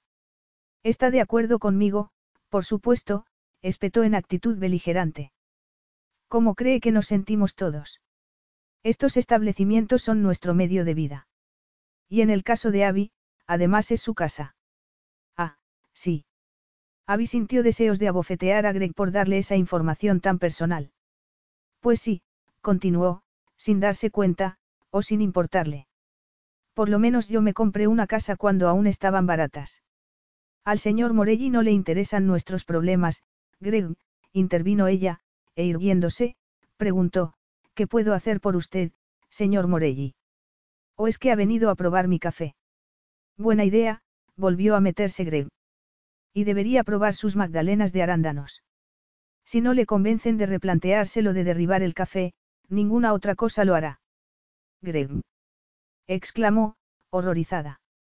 No creo que lo que podamos hacer o decir cambie la decisión del señor Morelli. Luke se cruzó de brazos. Hubiera gustado decirle que tenía razón, pero tampoco quería avergonzarla delante de aquel patoso. Creo que me tomaré un café, fue lo que dijo, si no es mucha molestia. Vio que había apretaba los dientes. Me temo que no va a ser posible. Acabo de apagar la cafetera. No tiene usted suerte, señor Morelli, replicó Greg, con no poca satisfacción. Ahora va a tener que decirnos lo que le trae aquí sin disfrutar de uno de los beneficios de su trabajo. Luke entornó ligeramente los ojos. No creo haberle invitado a escuchar lo que tengo que decirle a la señorita Lacey. Estoy seguro de que tiene cosas mejores que hacer que estar aquí escuchándome. El fotógrafo frunció el ceño y miró a Abby. ¿Quieres que me vaya, Abby? Puedo quedarme un rato si quieres. Luke sintió su indecisión. No parecía ser amiga de aquel hombre, pero tampoco lo era de él. No te preocupes, Greg. Estoy bien. Si hay alguna noticia, te la cuento después. El fotógrafo se marchó de mala gana, y en cuanto se quedaron solos, Abby disimuló su deseo de que él siguiera el mismo camino. Creo que usted y yo no tenemos nada que decirnos, señor Morelli, le plantó. Y puesto que estaba a punto de cerrar el café, le agradecería que me dijera a qué se debe su visita. En realidad Luke no sabía muy bien para qué había ido. Sí, bueno, su padre lo había llamado para decirle que tenía un poco de fiebre, pero eso no era excusa para cancelar las reuniones que tenía previstas para irse hasta Bath. ¿Qué narices hacía en Asford Saint James, diciéndole a su padre que tenía que consultar las leyes locales sobre urbanismo, cuando en realidad se había plantado ante una mujer que a punto había estado de arruinarle la vida? Está bien, suspiró. ¿Por qué no me cuentas por qué decidiste dejar un trabajo estupendo en Londres para venirte aquí? Abby lo miró sorprendida. ¿No hablas en serio? Totalmente en serio. ¿Y por qué iba yo a contarte nada? Lo que haga o deje de hacer no es asunto tuyo. Luke suspiró. Me gustaría saberlo. ¿Qué pasó para que cambiaras de vida tan drásticamente? No quería contestarle, pero se encontró diciendo. Me divorcié. Eso es lo que pasó. Pero tú ya lo sabes. ¿Por qué me preguntas? Luke frunció el ceño. Supongo que lo que me pregunto es si cuando pierdas este negocio, volverás a Londres. Abby lo miró en silencio. Creo que lo mejor será que se vaya, señor Morelli, dijo, guardando el trapo bajo la barra. No tengo intención de contestar más preguntas. Luke vio cómo se quitaba el delantal y lo metía en lo que debía ser la cesta de la ropa sucia, y a continuación se pasaba las manos por la falda corta y tableada que dejaba al descubierto sus magníficas piernas. Por favor, márchese, añadió. Quiero cerrar. Luke metió las manos en los bolsillos de los vaqueros y al hacerlo se dio cuenta de que tenía el inicio de una erección. Menos mal que ella no parecía haberse dado cuenta. Supongo, dijo él, que, habiéndote repudiado Laurence, te habría sido difícil mantener tu tren de vida en la ciudad. Espero que te esté pagando una pensión, porque sin el café lo vas a pasar mal. Más que verla, la sintió pasar a su lado. Fuera. Le exigió, abriendo la puerta. Las verdades duelen, ¿eh? Deberías haberte parado a considerar las consecuencias antes de faltar a tus promesas conyugales. Le pareció que tenía lágrimas en los ojos, pero no sintió remordimiento alguno. Ya era hora de que empezase a pagar por lo que había hecho. Pero al salir a la calle hubo de admitir que no había sentido la sensación de capítulo cerrado que esperaba. Lo lograría cuando derribase el café. Aún así, habría preferido que el portazo no le hubiera dejado aquel regusto a bastardo. Capítulo 5. El avión de Luke aterrizó en Heathrow justo después de las 8. Su vuelo se había retrasado en Hong Kong y había tenido que esperar en el aeropuerto más de tres horas. Félix, su chofer, le esperaba, pero no estaba de humor para hablar con él. ¿Has tenido un buen viaje? Le preguntó al sentarse tras el volante. ¿Cuánto tiempo has estado esperando? Un par de horas, más o menos, sonrió. Miré en internet y vi que se había retrasado el vuelo, pero no me fío mucho. Prefiero venir al aeropuerto en persona. Por lo menos eso le hizo sonreír. Son bastante fiables, ¿sabes? Dijo, y cruzó las piernas. Ha sido un viaje muy largo, añadió, contemplando el cielo encapotado, y suspiró. Hay noticias. Supongo que depende de lo que entendamos por, Noticias. Uno de los implicados en lo de Wiltshire ha presentado una petición. Dice que los edificios que quieres demoler tienen valor histórico y que deberían protegerse. Luke no le preguntó cómo se había enterado. Félix siempre estaba al tanto de lo que se cocía.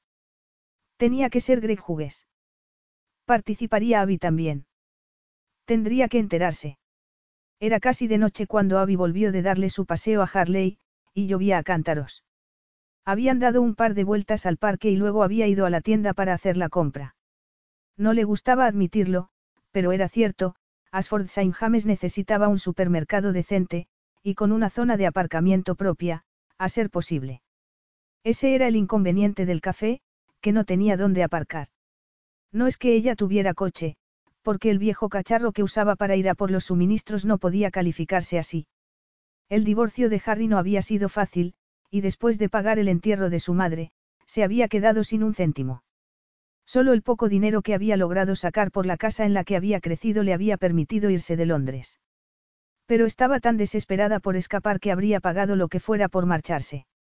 Intentaba no pensar en aquella época. Lo mejor que podía haber hecho era marcharse. De haber seguido en Londres, Harry habría encontrado el modo de hacerle daño. Solo el temor de que sus amigos se burlaran de él si le negaba el divorcio le había empujado a concedérselo. Entró al café por una puerta lateral, cerró con llave y subió la escalera que daba a su piso preguntándose cuánto tiempo más podría quedarse allí. Guardó la compra y decidió darse una ducha antes de cenar. Tampoco es que tuviera mucha hambre.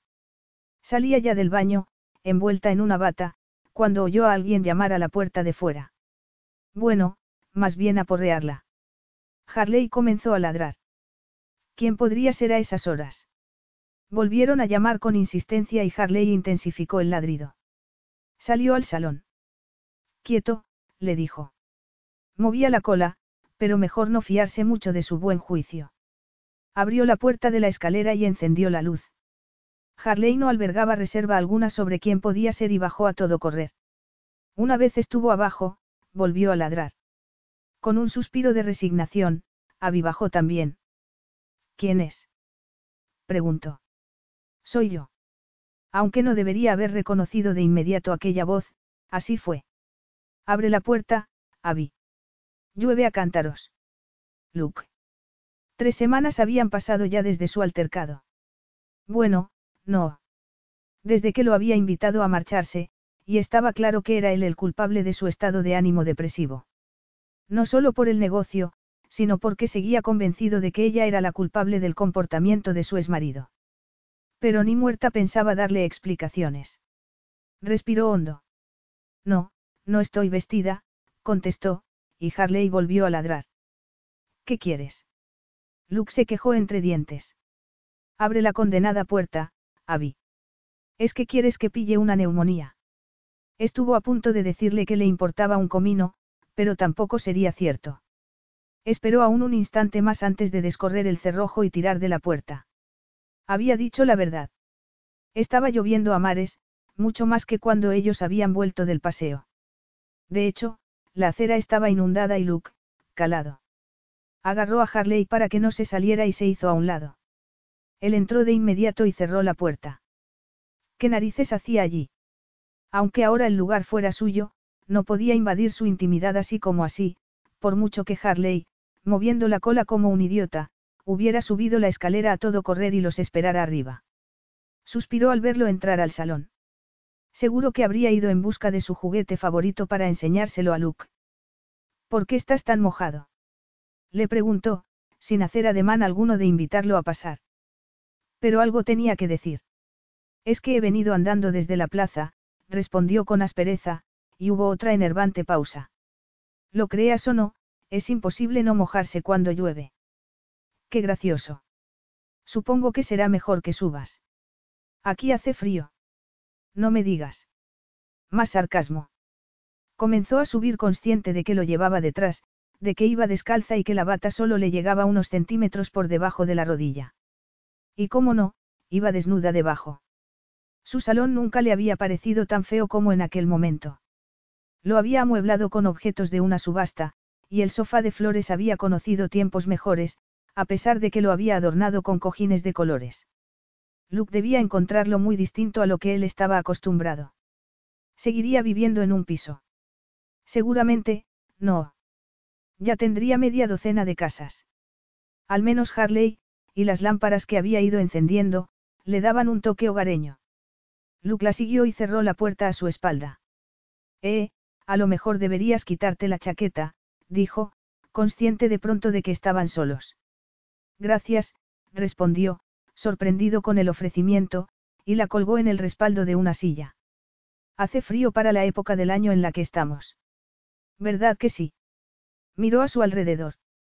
Hace mucho que vives aquí. Unos cuatro años, respondió de mala gana. Por. Luke la miró fijamente. Curiosidad. Viniste aquí directamente de Londres. Haces muchas preguntas. ¿Y tú, por qué estás aquí? Luke frunció el ceño y no contestó, y Abby se preguntó si podría volver a entrar en su piso sin verlo a él tal y como estaba en aquel momento, con aquella camisa color rojo oscuro y una corbata algo más pálida, el botón del cuello desabrochado, pantalones gris marengo pegados a las piernas, ninguna mujer podría permanecer inmune a semejante atractivo sexual. Te quedaste con Laurence aún más de un año desde aquella noche en la vinatería, comentó. Debió ser un golpe duro de asimilar que te echara. Abby se enfureció. A eso has venido. ¿Qué buscas? Justificación para tu comportamiento. Mi comportamiento. Sí. No podías dejarlo estar, ¿verdad? Pues siento desilusionarte, pero fui yo quien dejó a Harry y no al revés. Él frunció el ceño. No es esa la razón de que haya venido. Pues no se me ocurre otra, replicó, cerrándose la bata. Has tenido, cuatro semanas para inventarte una razón. Me sorprende que te haya costado tanto.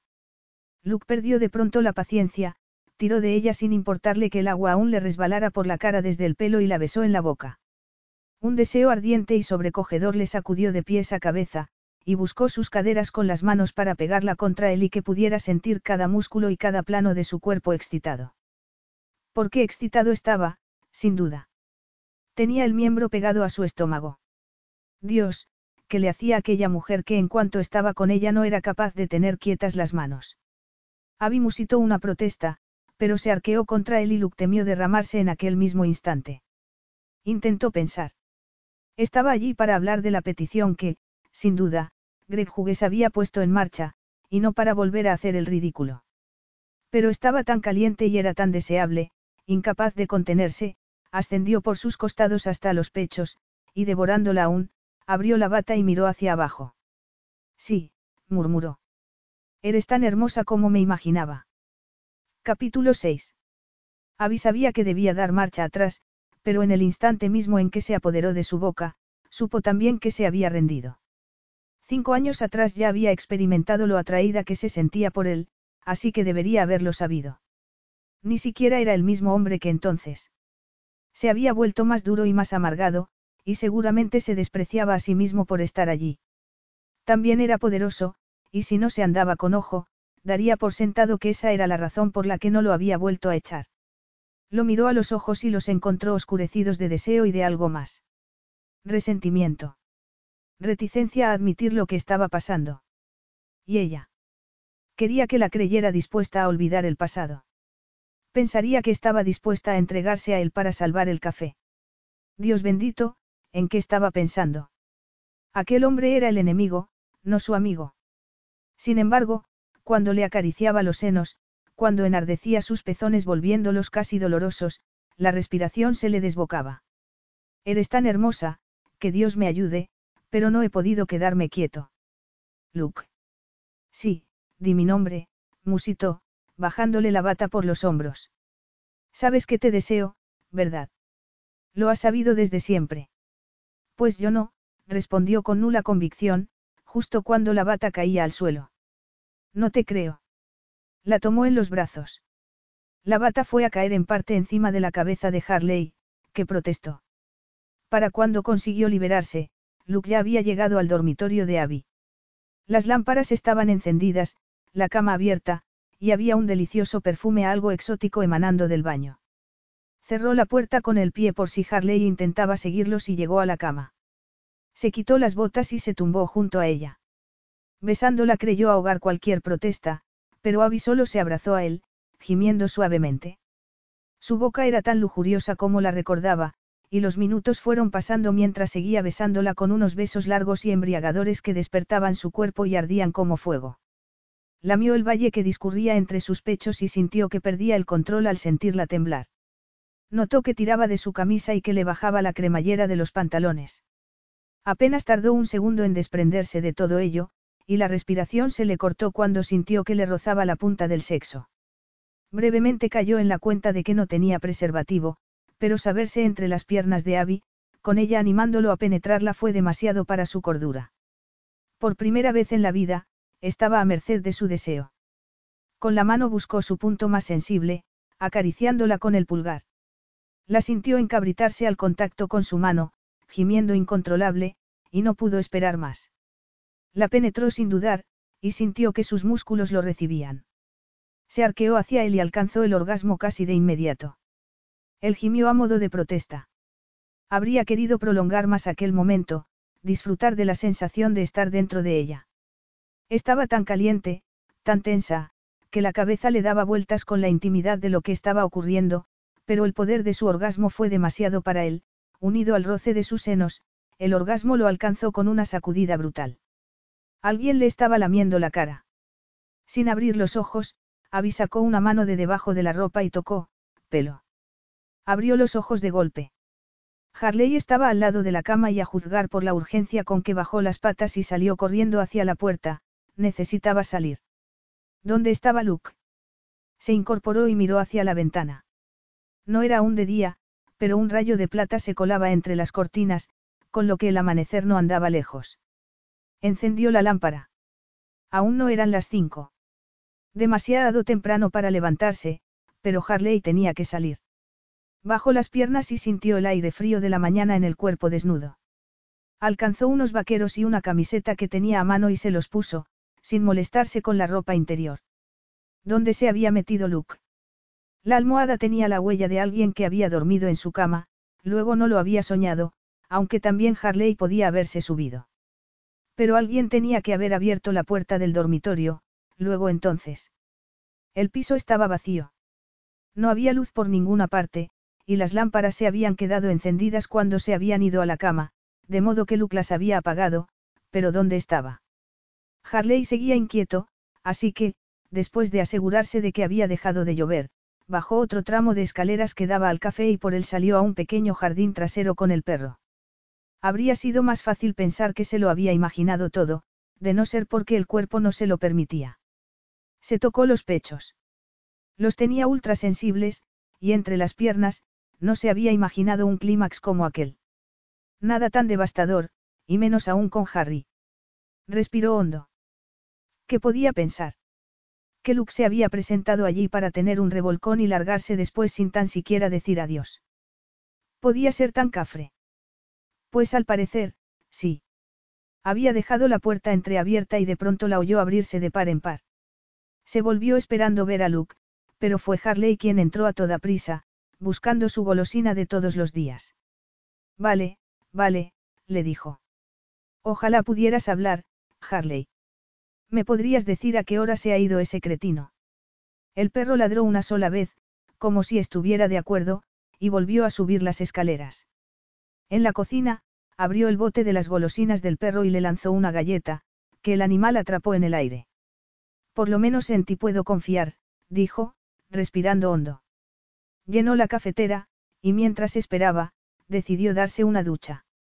Menos mal que sus clientes estaban demasiado centrados en sus propios asuntos para darse cuenta del rastro de rojeces que le había dejado su noche con Luke. Además se había maquillado un poco más de lo normal y llevaba una sudadera de cuello alto. Todos, menos Joan, una encantadora solterona de casi 70 años, buena clienta tanto del café como de la librería. Hola, Abby, la saludó. Oye, ¿estás bien? Anoche oí ladrar a Harley y estuve tentada de ir a ver si te ocurría algo. Pero estaba lloviendo, y además me imaginé que si te pasaba algo, me habrías avisado. Abby puso cara de póker. Su otra vecina, Lori, la miraba extrañada también, así que más le valía encontrar una buena excusa. Va, una araña de esas gordas, dijo, e incluso se rió. Ya sabes que las detesta. Un perro asustado de una araña. Ah, vale, sonrió. Me preocupaba que pudiera ser el hombre ese del que habla Greg. ¿Qué hombre? Ya sabes, ese tal Morelli, que vino a verte hace unas semanas. Desde que Greg presentó la petición, esperaba que viniese. Ávila miró sin comprender. ¿A qué petición te refieres? ¿Cuántas conoces?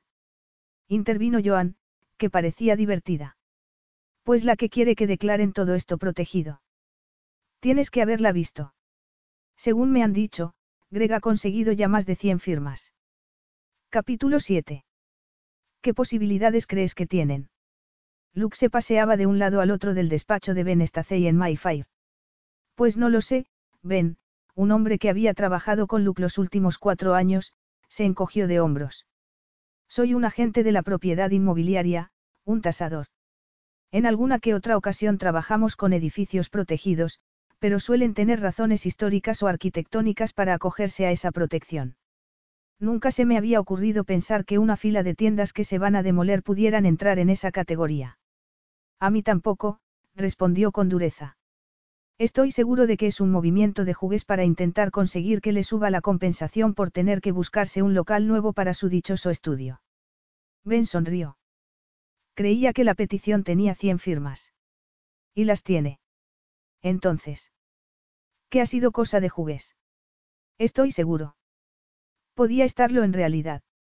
Abby no tenía por qué pensar bien de él después de cómo se había comportado la tarde en que fue al café. Y después. No quería pensar en lo de después. Su comportamiento había sido imperdonable. La había utilizado para después desaparecer mientras dormía. No era su intención, desde luego. De hecho, había sido una de las cosas más difíciles que había hecho nunca. Él quería quedarse, pero habría sido una locura. El problema es que ella no iba a perdonárselo. Bueno, él tampoco a sí mismo. Si solo pretendía preguntarle por lo de la petición, pero es que al verla recién salida de la ducha, había perdido la cabeza. Y aquel olor, Dios, aún podía percibirlo. ¿Y qué vas a hacer? Era Ben quien le hablaba, y él había estado mirando por la ventana de su despacho del cuarto piso. ¿Qué? Con la petición, respondió Ben, mirándolo con curiosidad, primero a él y luego por la ventana. ¿Se puede saber qué pasa ahí fuera? No has oído una sola palabra de lo que te he dicho estos últimos 15 minutos. Perdona, sonrió. Soñaba despierto. Pues el sueño debía ser cosa seria, comentó, sonriendo, y si tuviera que apostar, diría que hay una mujer de por medio. Me equivoco. Luke se pasó una mano por el pelo. Hay mujeres que han firmado la petición, claro. ¿Y qué? Evitó mirarlo a los ojos. En fin, tengo que irme. No he hecho nada aún. De acuerdo, contestó el abogado, levantándose de la mesa. En cuanto sepas algo, me cuentas, vale. Claro, dijo Luke, estrechándole la mano. Y si conoces a alguien que sepa de estas cosas, le dices que me llame. Bien. Y saluda a la dama de mi parte. Abby volvía de su habitual paseo con Harley cuando vio el Bentley plateado aparcado al final de la calle. El cielo estaba encapotado y comenzaba de nuevo a llover, pero se detuvo al ver el coche. Nadie a quien quisiera conocer conducía un Bentley. Y allí estaba. Harley se estaba impacientando. Debía llevar unos minutos allí plantada, y era la hora de su cena. La puerta del coche se abrió y Abby se puso tensa. Cuando una voz masculina la llamó, la boca se le quedó seca. No necesitó oír el ladrido encantado de Harley para saber que era alguien conocido. Le resultó difícil sujetar al perro cuando el animal quería salir corriendo, pero lo logró. Luke hablaba con alguien que iba dentro del coche. Su novia. Eran todos los hombres tan poco escrupulosos como Harry si podían salirse con la suya. Luke se quedó de pie donde estaba, delgado, moreno y dolorosamente conocido para ella con aquel traje azul marino, camisa blanca y corbata azul marino. El pulso se le aceleró automáticamente y se despreció por ello. La última vez que lo había visto estaba desnudo, y respiró hondo para controlar la atracción que aún podía debilitarle las rodillas. ¿Qué cara tenía presentándose allí? ¿Acaso esperaba que ella se comportara como si lo de aquella noche no hubiera ocurrido? Vamos, Abby, te llevo al café. Te estás empapando y yo, también. Algo que a ti parece gustarte mucho últimamente, replicó. ¿Qué quieres, Luke? Si te preocupa la petición, ve y habla con Greg. Luke se separó del coche, una vez más sin importarle que la ropa se le mojara, y el perro se volvió loco. Suéltalo, Abby, dijo él al ver lo que le costaba controlarle. Vas a acabar de narices en un charco. Abby no le hizo caso, pero tenía que pasar al lado de su coche para llegar a su casa. Evitó deliberadamente mirar al interior del coche al pasar, pero el perro se estaba volviendo tan incontrolable que no tuvo más remedio que soltarlo. Abby logró llegar rápidamente a la puerta de su casa y, mientras la abría, no pudo dejar de imaginarse con satisfacción lo que las patas del retriever iban a hacerle a su traje. Tuvo que dejar la puerta abierta para que entrase el perro. Se quitó los zapatos y con ellos en la mano subió a su casa. Luke no tendría la cara tan dura de plantarse allí. Entró en la cocina, se quitó la cazadora y la dejó en el respaldo de la silla. Allí se secaría cuando metiera la pizza en el horno. Intentó no mirarse en el espejo que había sobre la chimenea, pero el pelo despeinado y la cara pálida llamaron su atención. ¿Y qué? pensó, pasándose las manos por el pelo. ¿Por qué tenía que importarle qué aspecto tuviera? Lo último que quería era que Luke mostrase algún interés en ella. Oyó la puerta de abajo y las patas del perro al subir los peldaños de la escalera. Debería cerrar la puerta. Salió a la escalera y, al mirar hacia abajo, vio a Luke en el vestíbulo. Escurría agua en el felpudo, y apoyaba un hombro con descuido en el marco. Luke vio su gesto indignado al verlo. Cielos, es que se imaginaba que iba a esperar bajo la lluvia. En realidad, era donde debería estar. Se despreciaba por haber vuelto, pero es que tenía que volver a verla, aunque fuera solo para demostrar que había exagerado el efecto que había tenido en él, la química que había entre ellos y que no le dejaba dormir tranquilo. Pero viéndola, aquella noche iba con vaqueros ceñidos, que acentuaban sus largas piernas y las curvas de su cuerpo, y una camisa verde oliva abierta en el cuello que dejaba ver el inicio de sus senos. Apenas iba maquillada, pero es que no lo necesitaba porque tenía una piel tan tersa y suave como la de un melocotón. ¿Puedo subir? Le preguntó antes de que lo echara. Me gustaría hablar contigo. ¿Por qué me lo preguntas? Haces lo que te da la gana, diga yo lo que diga. Abby, suspiró, y cerró la puerta antes de dirigirse a las escaleras, sé que te he molestado. ¿Tú crees? Pero hay cosas que tenemos que decirnos. Ah, sí. Adiós, no estaría mal para empezar, respondió, entrando. Luke movió la cabeza y entró sin hacerle el menor caso. Sé que me comporté como un cretino la última vez que estuve aquí. Déjame que por lo menos te diga que lo siento. Abby sacó de un armario una bolsa de comida de perro y llenó el cuenco de Harley. Ahí tienes, chico, le dijo al animal en un tono completamente distinto al que había empleado con él. Tienes hambre, ¿verdad? Luke se acercó. Tú también tienes hambre. No te estoy invitando a cenar. Lo sé, suspiró. Era yo quien te iba a invitar a cenar. Abby lo miró a los ojos. No estarás hablando en serio, ¿verdad? Pues sí. Según mi padre, hay un pub en el pueblo de al lado que tiene una carne bastante decente. Déjame hacer algo para demostrarte que no soy el cretino egoísta que tú crees que soy. ¿Y crees que pagarme un filete va a hacer que cambie de opinión? No, pero espero que por lo menos te demuestre que siento mucho haberme comportado como lo hice. Y claro, esto no tiene nada que ver con la petición de la que has oído hablar, ¿verdad? ¿Estás seguro de que no has venido para ver de qué te puedes enterar? Luke frunció el ceño. Vamos, Abby. La invitación no tiene nada que ver con la petición de jugués. No.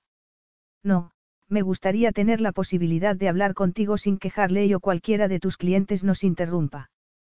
Capítulo 8. Abby dudaba. Debería decirle que no, pero defendió su derecho a cambiar de opinión. Respiró hondo. ¿De qué quieres hablar? Podríamos haber hablado la otra mañana, pero te largaste a toda prisa. Habrías preferido que tus vecinos me vieran saliendo de aquí antes de que hubieras abierto el café, y que sacaran conclusiones. Abby se rió con incredulidad. No me estarás diciendo que te marchaste de aquí en plena noche para proteger mi reputación, ¿verdad? Luke tuvo la decencia de ponerse colorado. No exactamente. No en absoluto, le corrigió. Me sorprende que hayas tenido el valor de volver a presentarte aquí. Lo cual debería darte alguna pista sobre mi carácter, replicó. Vamos, Abby. Dame una oportunidad. No estoy preparada, dijo ella por ganar tiempo para pensar. Y llevas los pantalones mojados. Se me secarán enseguida. Tú estás perfecta. Ella lo miró en silencio. No voy a volver a acostarme contigo, le espetó. De acuerdo. Seguramente habría accedido a cualquier cosa que le pidiera. Vienes.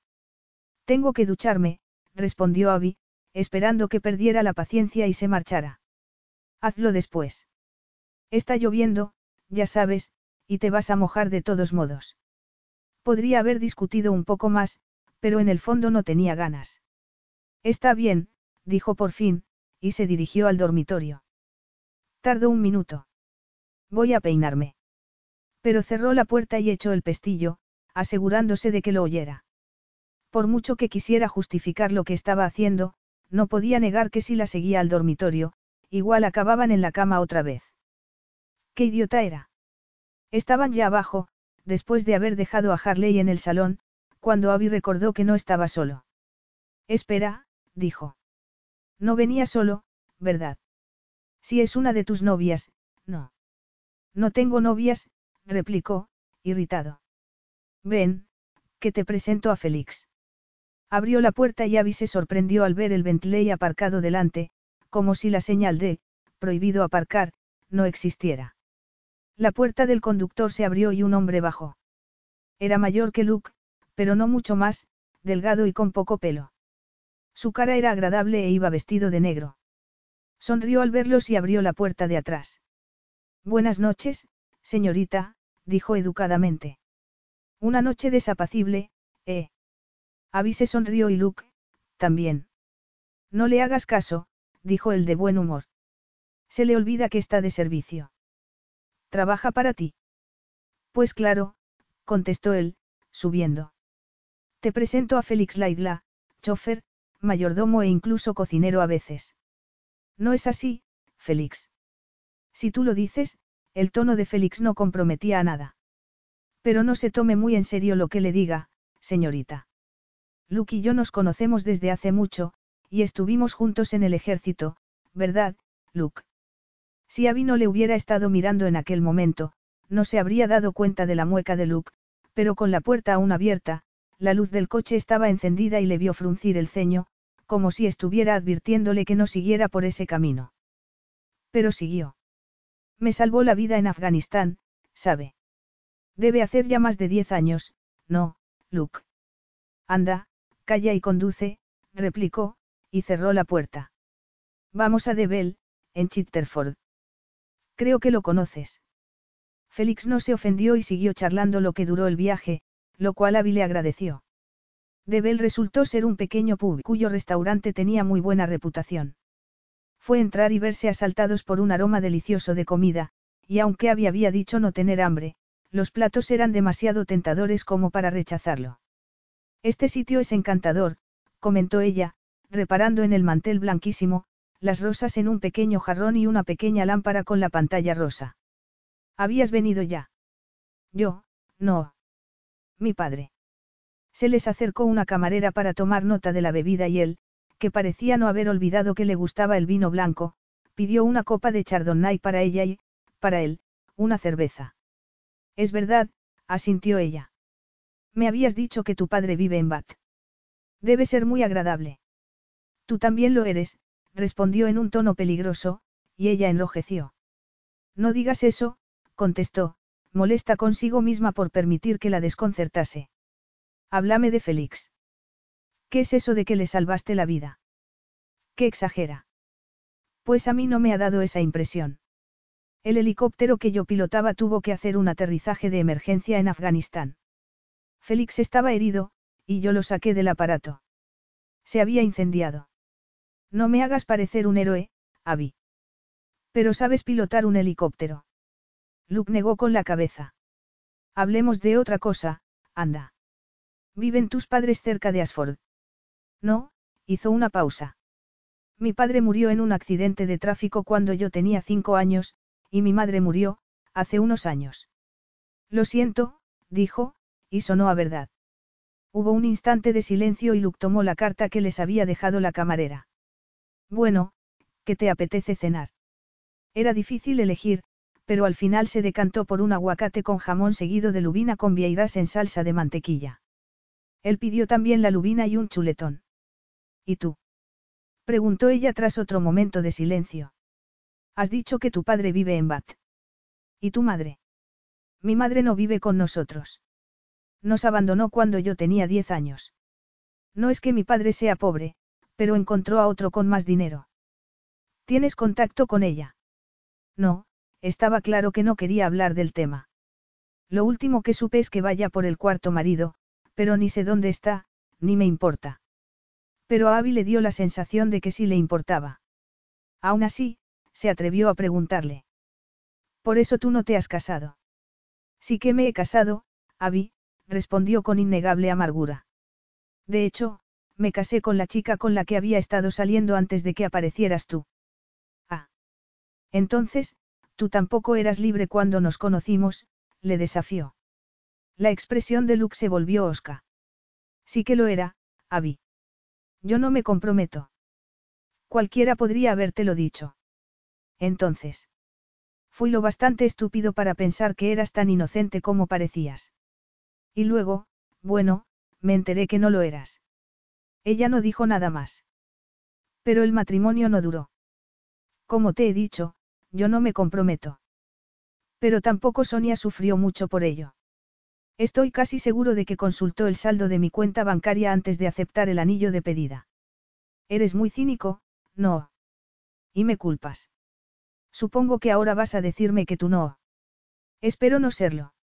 Y seguramente tendría más razones que tú. Luke la miró muy serio. Estoy seguro de que crees poder justificar lo que hiciste, pero perdóname si no lloro por ti. Había apretó los dientes. Sintió ganas de levantarse e irse, pero en aquel momento llegó la camarera con la cena y se sintió obligada a permanecer en la silla. Tuvo que contentarse con mirarlo fijamente hasta que la mujer se marchó. No esperarás que me quede a cenar contigo después de lo que has dicho. Luke suspiró. Tampoco voy a disculparme por ello. No esperaba que lo hicieras. Pediré un taxi. Pero cuando iba a levantarse, Luke la sujetó por un brazo. No debería haber sacado todo eso, pero es que has empezado tú preguntándome por mi madre. Casi le destrozó la vida a mi padre. Abby se humedeció los labios. ¿Y esa es tu excusa? Sí. Me estás queriendo decir que yo te destrocé la vida a ti. Pareció sorprendido por sus palabras. No, no. Pero no te vayas. Si prometo comportarme, podemos intentar disfrutar de la noche. La comida huele bien, tienes que admitirlo, y a pesar de todo, me gusta tu compañía. No me digas. ¿Sabes que sí? Abby respiró hondo. Está bien, dijo, casi convencida de que lo iba a lamentar. Sería una vergüenza rechazar esta comida. Tu magnanimidad es sobrecogedora, dijo, pero rápidamente alzó una mano al ver que iba a volver a protestar. Come. Y disfruta del vino. Además, dice el refrán que el alcohol calma a la bestia. Es la música, replicó ella, con un esbozo de sonrisa. Pero este vino está delicioso. A pesar del comienzo que habían tenido, las horas que pasaron allí fueron unas de las más agradables que había tenido nunca. Y es que cuando no era provocador o sarcástico, Luke era una compañía muy agradable. Pero eso ya lo sabía. Podría haberle amado, pensó. Se habría divorciado de su marido sin dudar, si las circunstancias de su madre no hubieran sido las que eran. Félix los llevó de vuelta a Sfordsheim James poco después de las diez. Abby le había dicho que tenía que levantarse a las cinco para ir por suministros, pero aún así, cuando llegaron a su casa, se sintió obligada a invitarle a tomar café. Tú también estás invitado, Félix, le dijo, con la esperanza de que accediera. Pero él se disculpó diciendo que iba a comer algo antes de que Luke lo llamase para volver a casa. Agradeció que Harley les ofreciera una distracción al entrar. El animal estaba deseoso de saludar a la visita y mientras, Abby entró en la cocina y cargó la cafetera. Habría sido más fácil hacerlo instantáneo, pero no era lo mismo. No se dio cuenta de que Luke había entrado en la cocina hasta que lo vio apoyado contra uno de los armarios. Se había aflojado la corbata, desabrochado el botón de la camisa y remangado los puños. ¿Por qué tenía que imaginárselo desnudo? Pues porque era un hombre increíblemente sexy, se contestó, apartando la mirada de él y centrándose en el café. Había conseguido ignorar, o al menos controlar, la atracción que ejercía sobre ella durante toda la noche. Era mucho pedir prolongarlo un poco más. Sin embargo, allí, a solas en su piso, su cuerpo parecía haber cobrado vida. ¿Por qué no te sientas? Le ofreció. Me estás poniendo nerviosa. Él arqueó las cejas. Ah, sí. Lo sabes de sobra. Es que te gusta molestar. Me he debido perder algo. ¿Qué he hecho para merecerme este trato? Nada, respondió, consciente de que no estaba siendo razonable. No has hecho nada. Supongo que estoy cansada y eso es todo. He tenido un día muy largo. ¿Quieres que me marche? Marcharse. No. Abby lo miró, y al encontrarse con sus ojos oscuros fue consciente de que estaba pisando terreno peligroso. Haz, haz lo que quieras. A mí me da igual que te quedes o que te vayas. Capítulo 9. No era cierto, por supuesto, y cuando Luke volvió a hablar, se dio cuenta del error que había cometido. ¿Y si te dijera que me quiero acostar contigo? Le preguntó como si tal cosa. ¿Crees que podría hacer lo que quisiera? Ya te dije cuando nos vimos que.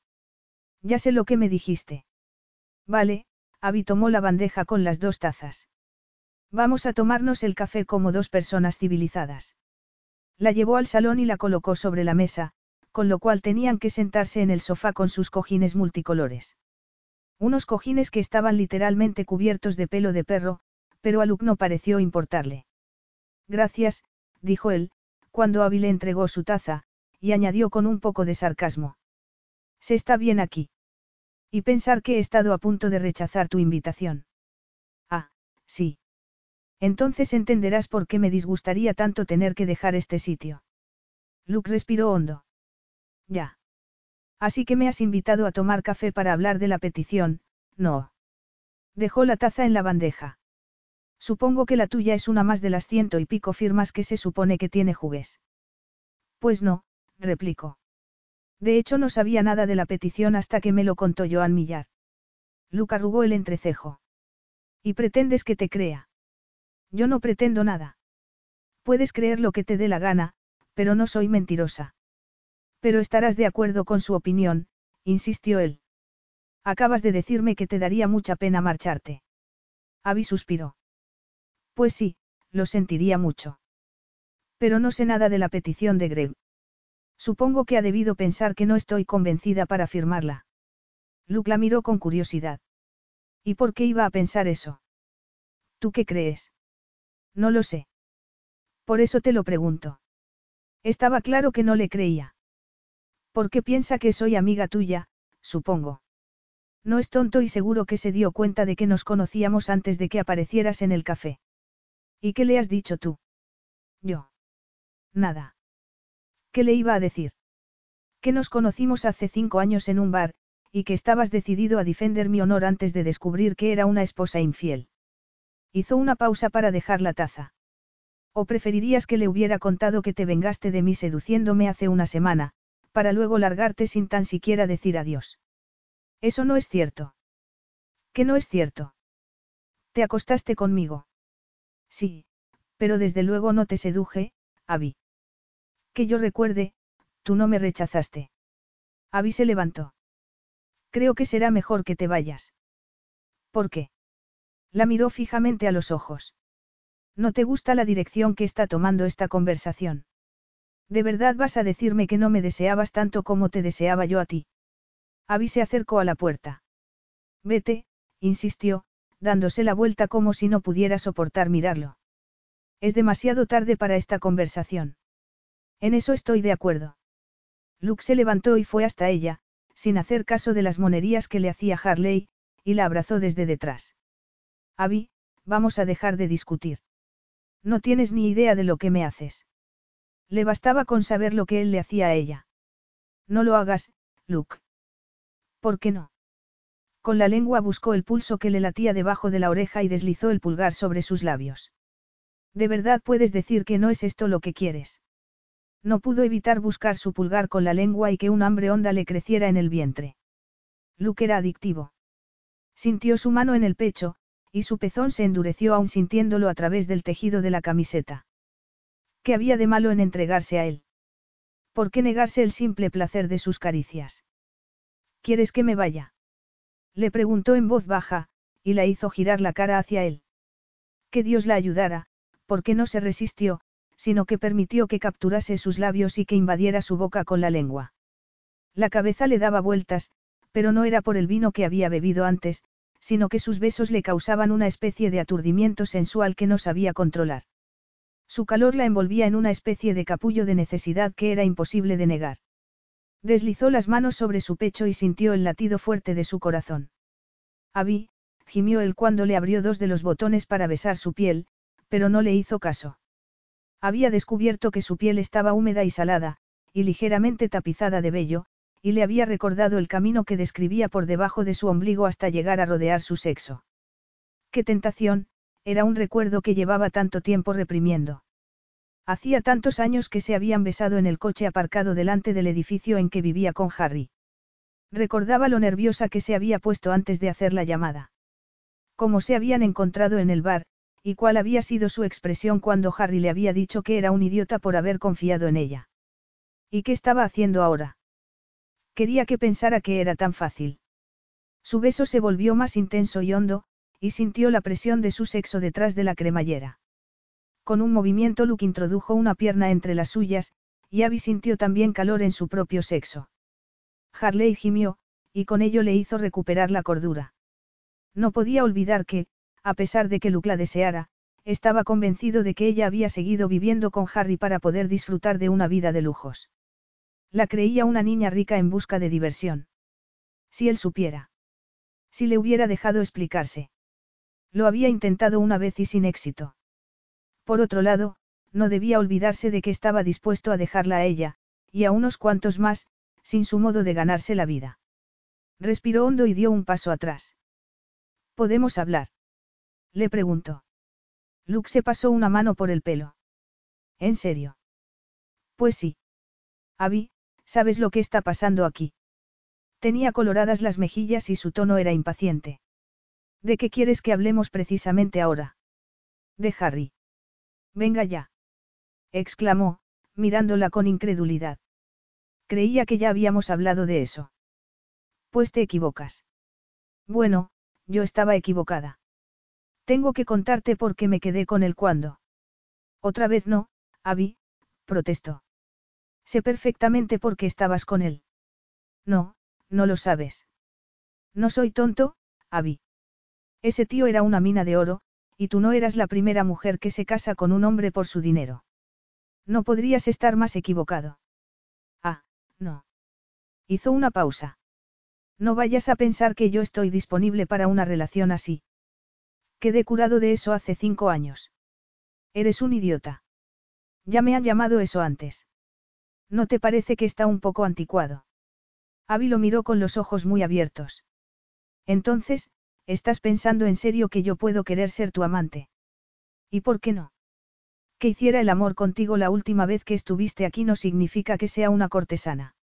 Yo he usado esa palabra. No era necesario. Pues perdóname, respondió con sarcasmo, pero me cuesta sentir simpatía por una mujer que engaña a su marido. Tú no sabes nada de mi marido y yo. Y no quiero saberlo, respondió, recogiendo su chaqueta. Tienes razón. Lo mejor será que me vaya. Seguramente. Pero antes de que hubieran hecho otro movimiento, Luke deslizó una mano por debajo de su camisa. Abby intentó separarse, pero la tentación era muy fuerte. Quería que la tocase. Se estaba derritiendo por dentro, anticipando sus caricias. Sin darle la oportunidad de que volviera a separarse, la tumbó en el sofá y tras apoderarse de su boca, preguntó con arrogancia. ¿Qué era eso que estabas diciendo de que no querría ser mi amante? Capítulo 10. Luke estaba de un humor de perros cuando volvió de Edimburgo. El tiempo había sido horrible, como era de esperar, y la conferencia un aburrimiento. Y para colmo se había pasado la mayor parte de los tres días esquivando los asaltos de la hija de su anfitrión. Ya de vuelta en casa, la señora Bebb, su ama de llaves, le había preparado una cena deliciosa, que él se dejó casi sin tocar. Mientras la recogía, la señora Bebb supo que lo mejor que podía hacer era no hacer comentario alguno sobre su apetito, pero su expresión lo decía todo. Aún así, le preguntó si querría tomar un café en la biblioteca. Sí, gracias, contestó él, obligándose a sonreír. Me parece bien. Pero la palabra, café, despertaba recuerdos inquietantes.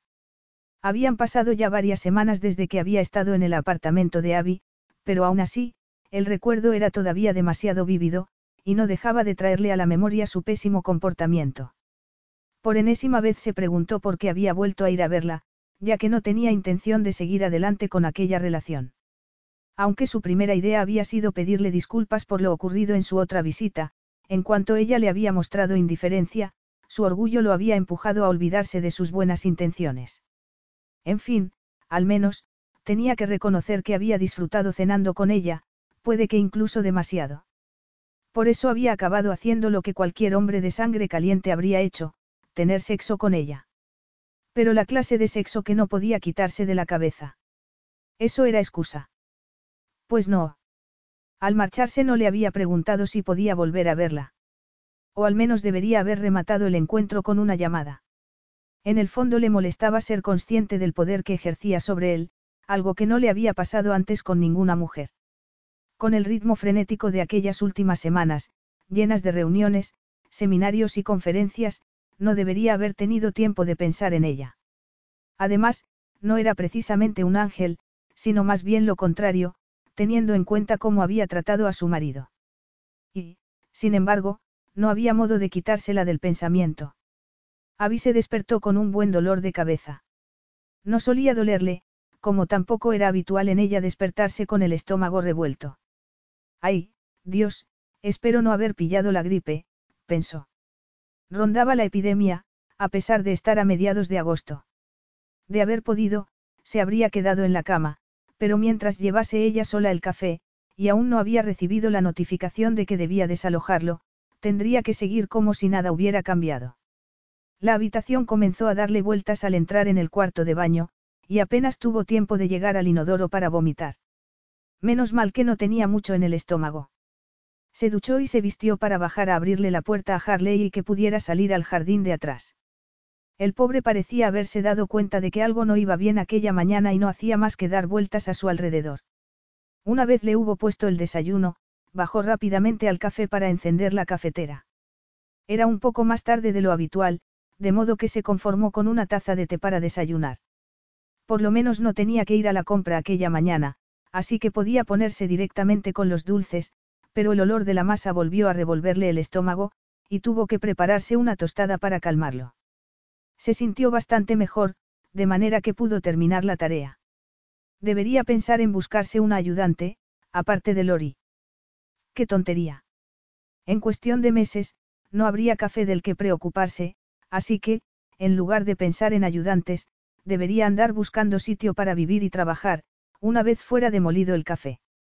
La verdad es que había evitado deliberadamente pensar en el futuro desde que se había dado cuenta de que Luke no quería volver a verla.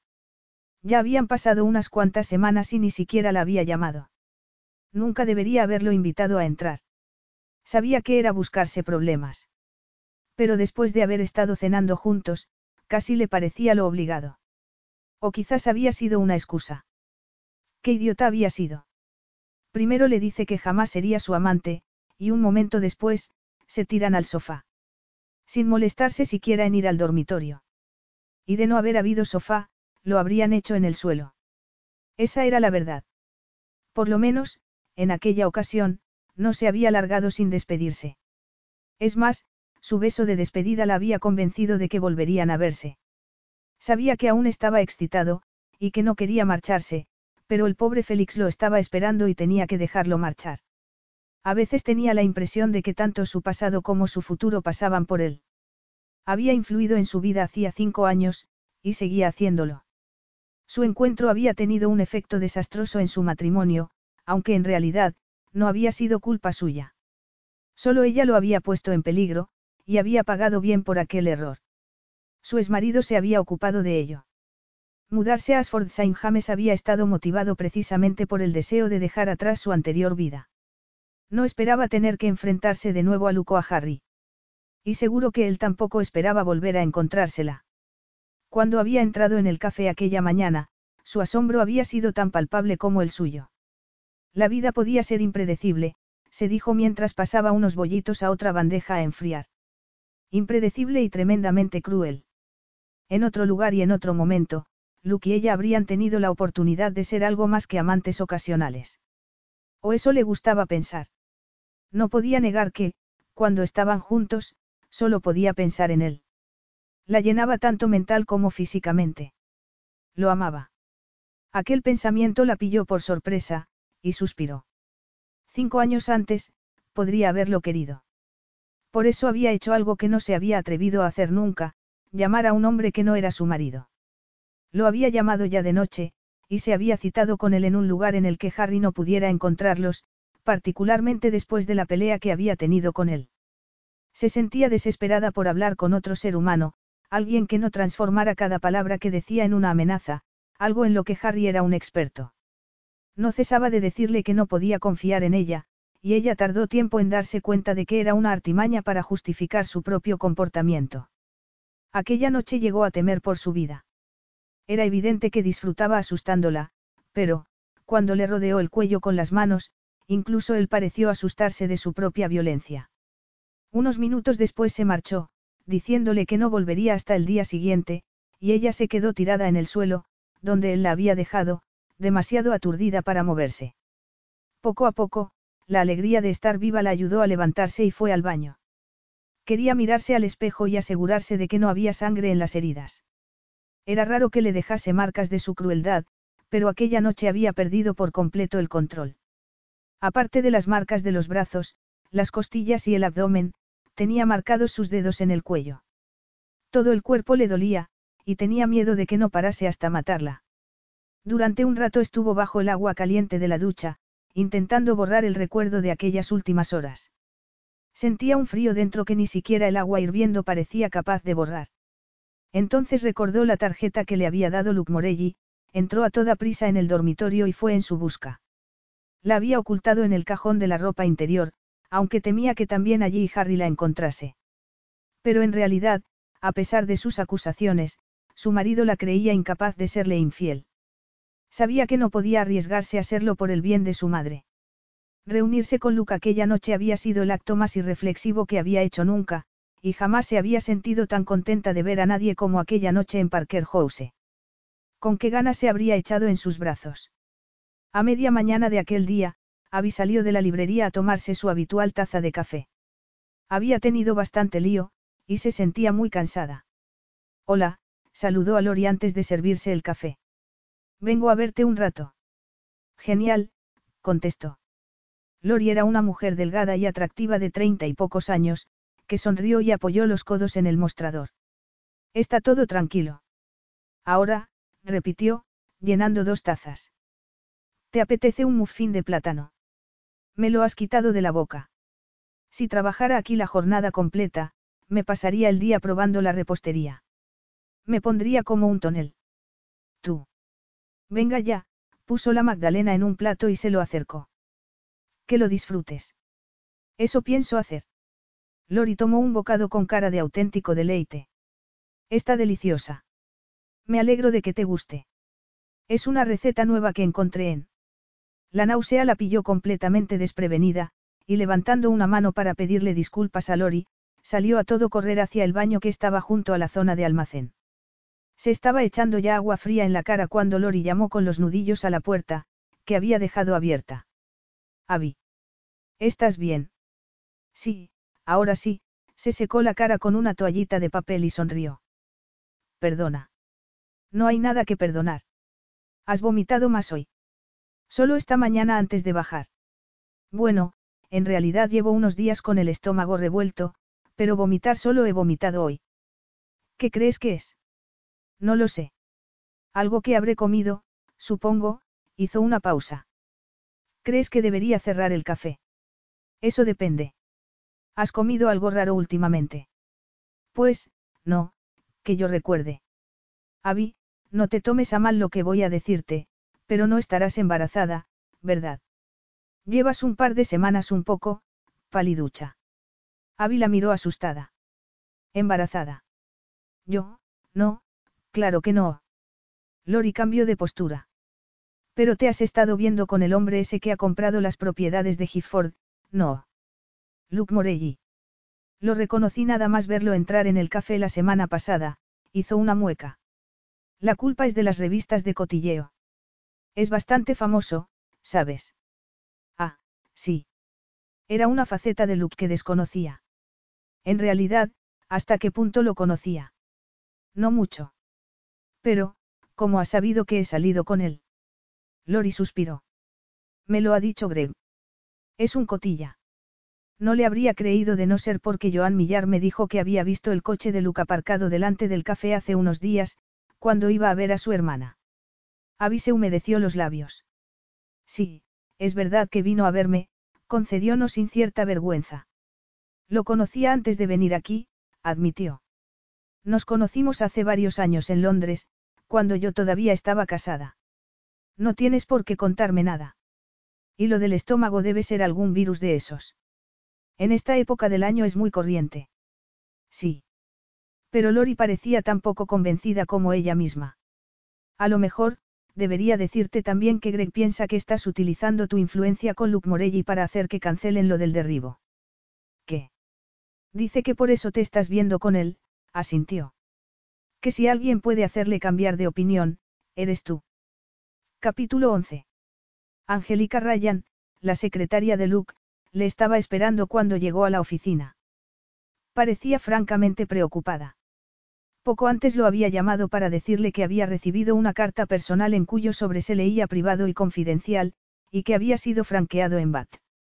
Él no pensaba pasarse aquella mañana por sus oficinas de Canary Barf, pero decidió ir a recogerlo. Le preocupaba que pudiera ser del médico de su padre, que venía quejándose de un dolor en el pecho. El abuelo había tenido problemas de corazón, de modo que temía que su hijo pudiera tener los mismos problemas. El sobre no llevaba membrete, lo cual fue un alivio. De hecho, ni siquiera parecía una carta oficial. ¿Quién iba a escribirle allí? Y si era una carta personal, ¿por qué no se la habrían enviado directamente a casa? Entró en el despacho y se sentó. Le traigo algo, señor Morelli. Nada, gracias, contestó con el abrecartas en la mano, y esperó a que cerrara la puerta. Abby estaba a punto de cerrar el café. Quedaban solo dos personas, y estaban en la librería, hablando con Lori sobre el último bestseller de modo que, cuando se abrió la puerta exterior, Abby se tensó involuntariamente. Llevaba dos días un poco nerviosa. Desde que envió la carta a la única dirección que tenía de Luke, estaba esperando que se presentara. Conociéndole, seguro que no le contestaría por teléfono. Y cuando se volvió, vio que era él. Venía en vaqueros y con una sencilla camiseta negra que realzaba su torso bien musculado. Estaba impresionante. Hola, saludó desde la puerta, y Abby se dio cuenta del repentino e inmediato silencio de la librería. Hola. Seguro que Lori había oído las voces y no tardaría en salir, así que salió de detrás de la barra. Lori, me voy arriba, dijo, viéndola acercarse como se había imaginado. Cerrarás tú cuando termines. No hay problema, contestó, no sin antes mirar a Luke. Nos vemos mañana. Sí. Había sintió, y con un gesto invitó a Luke a seguirla. Harley los recibió en la puerta. Estaba esperando salir, pero pareció conformarse al ver a Luke, que se agachó a rascarle las orejas. Estaba nerviosa, no podía negarlo, pero no lamentaba haberle enviado la carta. Un café. Té. Era su imaginación, o miraba más atentamente de lo que debiera los cojines del sofá, recordando quizás lo que había ocurrido allí hacía unas semanas. Tendría pensado volver a ponerse en contacto con ella. Luke se acercó a la cocina, y ella sintió un nudo en el estómago. Me temo que esta no es una visita informal.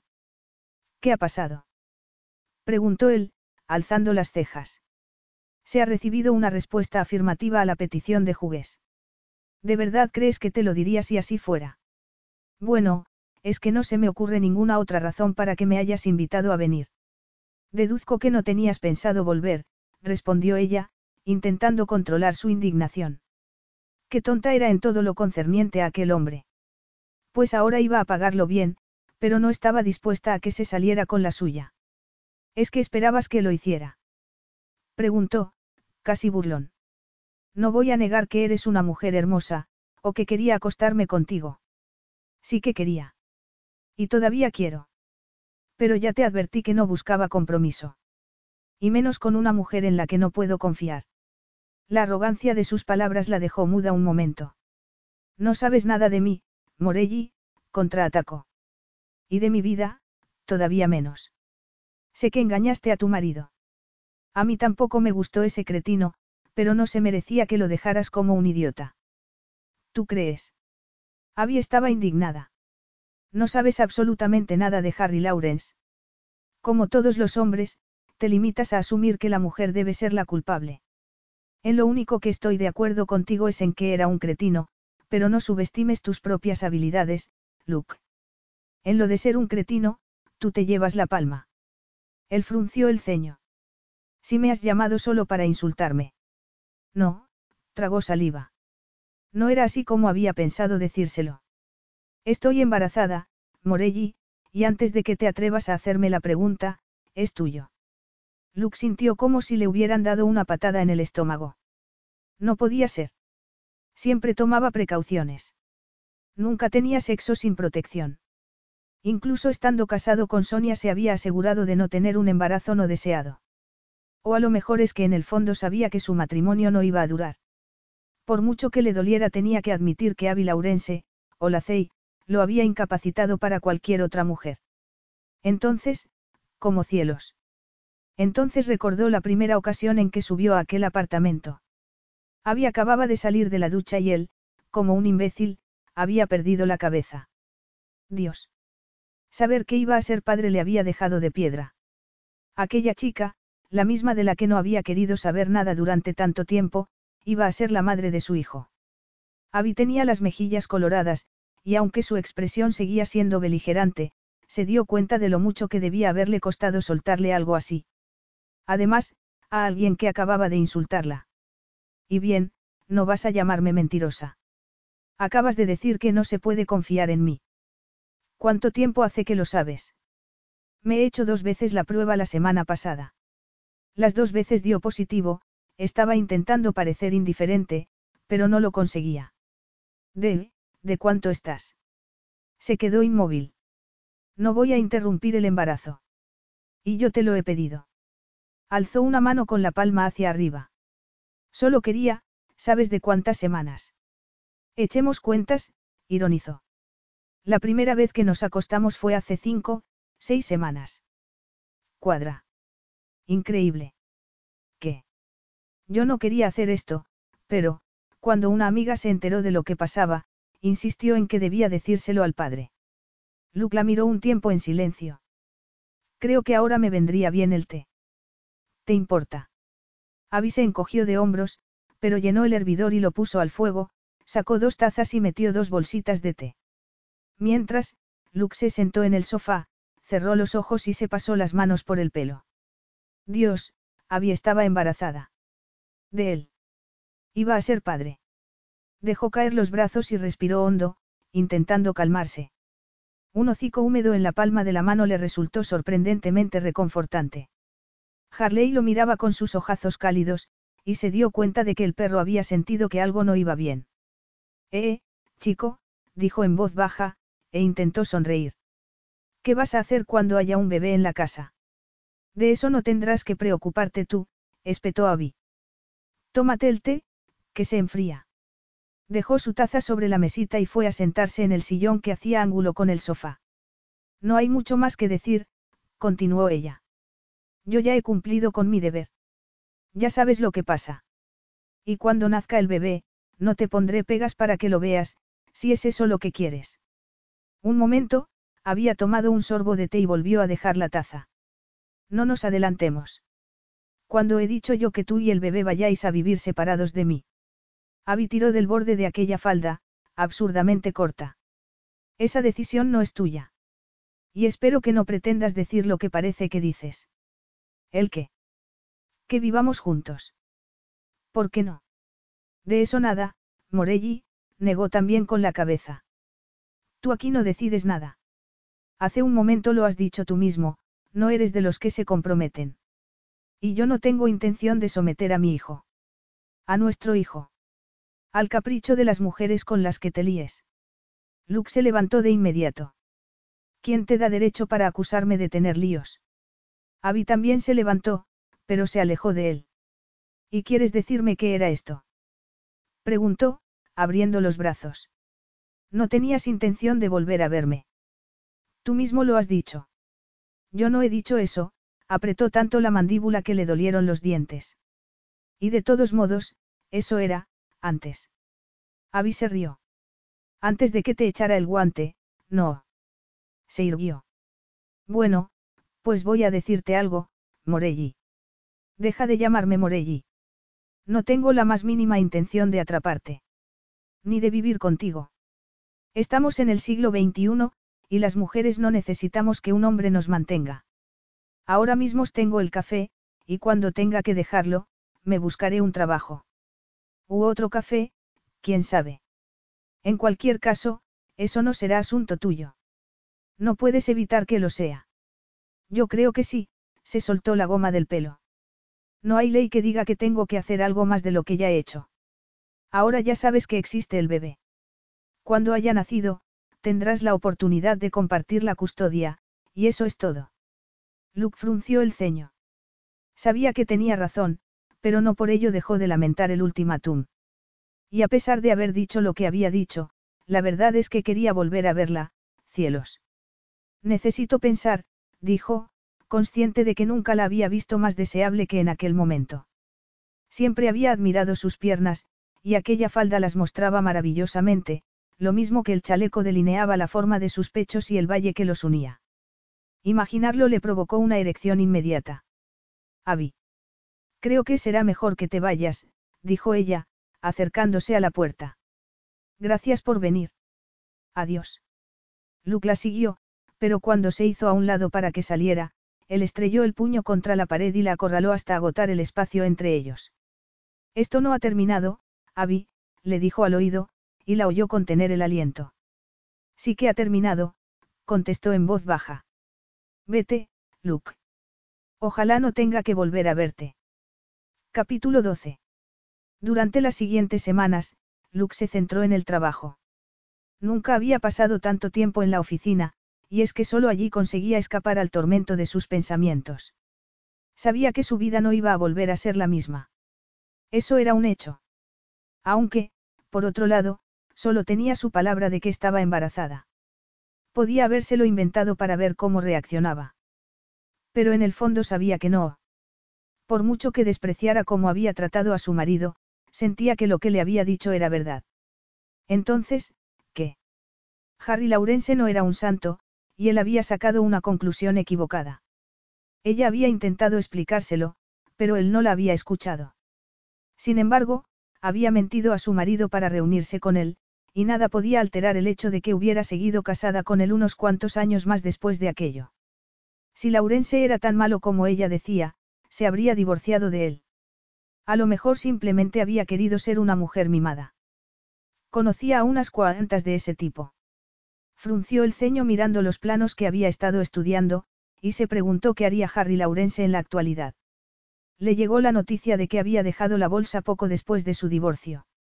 En aquel momento, había dado por sentado que quería comenzar de cero. Que quizás le había sido difícil enfrentarse a sus compañeros después de un fracaso así. Que habría aducido como causa de divorcio. Si es que había sido él quien lo había pedido. Y le parecía poco probable que Abby hubiera tomado la costumbre de tener aventuras fuera del matrimonio. Era un problema que le ocupó el pensamiento durante unos cuantos días. Un problema innecesario, por otra parte. Como andar dándole vueltas a lo que iba a hacer Abby. Había dicho que no iba a interrumpir el embarazo, pero, por irónico que pareciera, no quería que perdiera a su hijo. Al suyo. Al de los dos. De todas las personas que había en su vida, fue Félix quien se dio cuenta de su preocupación. Los dos habían estado unidos desde el ejército, y a pesar de las diferentes circunstancias de sus vidas, Félix siempre se había sentido con derecho a decir lo que pensaba. Pocos días después, volvían de una reunión en Oxford y comentó. ¿Has pensado ya lo que vas a hacer con lo de las tiendas de Ashford Saint James?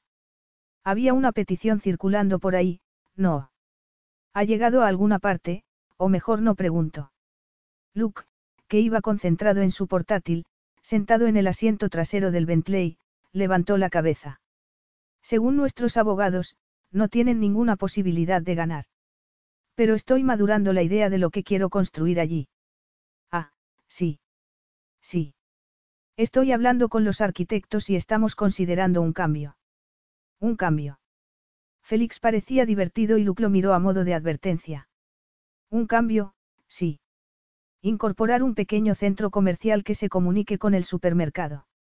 Las tiendas del centro comercial estarían en régimen de alquiler. A lo mejor algunos de los inquilinos de South Road estarían interesados. Quizás, Félix lo miró por el retrovisor. A lo mejor la dueña de un café librería lo estaría. Estoy seguro de que sería un alivio para ella y para los demás. No te pases, que todavía no está hecho. Pero podría ser, no. Me gusta, Abby. Es una chica guapa. Y agradable también. La belleza no lo es todo, replicó, y Félix asintió. En cualquier caso, no lo hago solo por Abilacei. No, claro.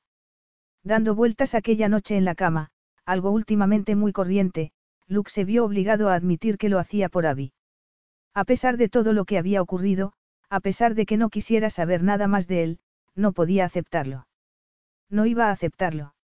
Sentía algo por ella, seguramente desde siempre. Quizás hubiera actuado de forma egoísta en el pasado, y quizás también tuviese alguna justificación, como decía. Fuera como fuese, quería volver a verla. Quería estar con ella. La quería, y nunca había sentido lo mismo por otra mujer. Incapaz de dormir ya, bajó a la cocina a hacerse un café. Y allí se encontró a Félix, tomándose un té y poniéndose al corriente de los periódicos del día. La señora Beb también estaba, charlando sobre el último episodio de su telenovela favorita. Luke. exclamó ella al verlo entrar, y Félix dejó a un lado el periódico. Te has levantado muy temprano. No son ni las seis y media. ¿Ocurre algo? ¿Qué iba a ocurrir, señora Beb? Se sirvió una taza de café. No podía dormir. Eso es todo. Así que mejor empezar temprano. Empezar temprano. Félix había repetido sus palabras. Sí. Quiero ir a Asford, y seguro que hay mucho tráfico con el comienzo de las vacaciones, así que, cuanto antes salga, mejor. Voy por el coche. No, no es necesario, Félix. Conduciré yo. Había ido a ver al médico por primera vez aquella mañana. Había decidido cerrar el café, ya que Lori no podía atender la barra y la librería al mismo tiempo. Pero estaba planteándose abrir por la tarde, ya que se encontraba perfectamente bien, cuando vio el coche, aparcado en zona prohibida, frente al café. No lo conocía, pero era un coche caro. Un Aston Martin, si no se equivocaba. El tipo de coche que Luke conducía años atrás, y el pulso se le aceleró. Habría ido a llevarles la notificación del desahucio. De ser así, tendría menos de seis meses para buscar casa y trabajo, y no solo para ella. En menos de siete meses, iba a necesitar casa para su bebé también, y casi instintivamente se llevó la mano al vientre. Iba hacia el coche cuando la puerta se abrió de golpe.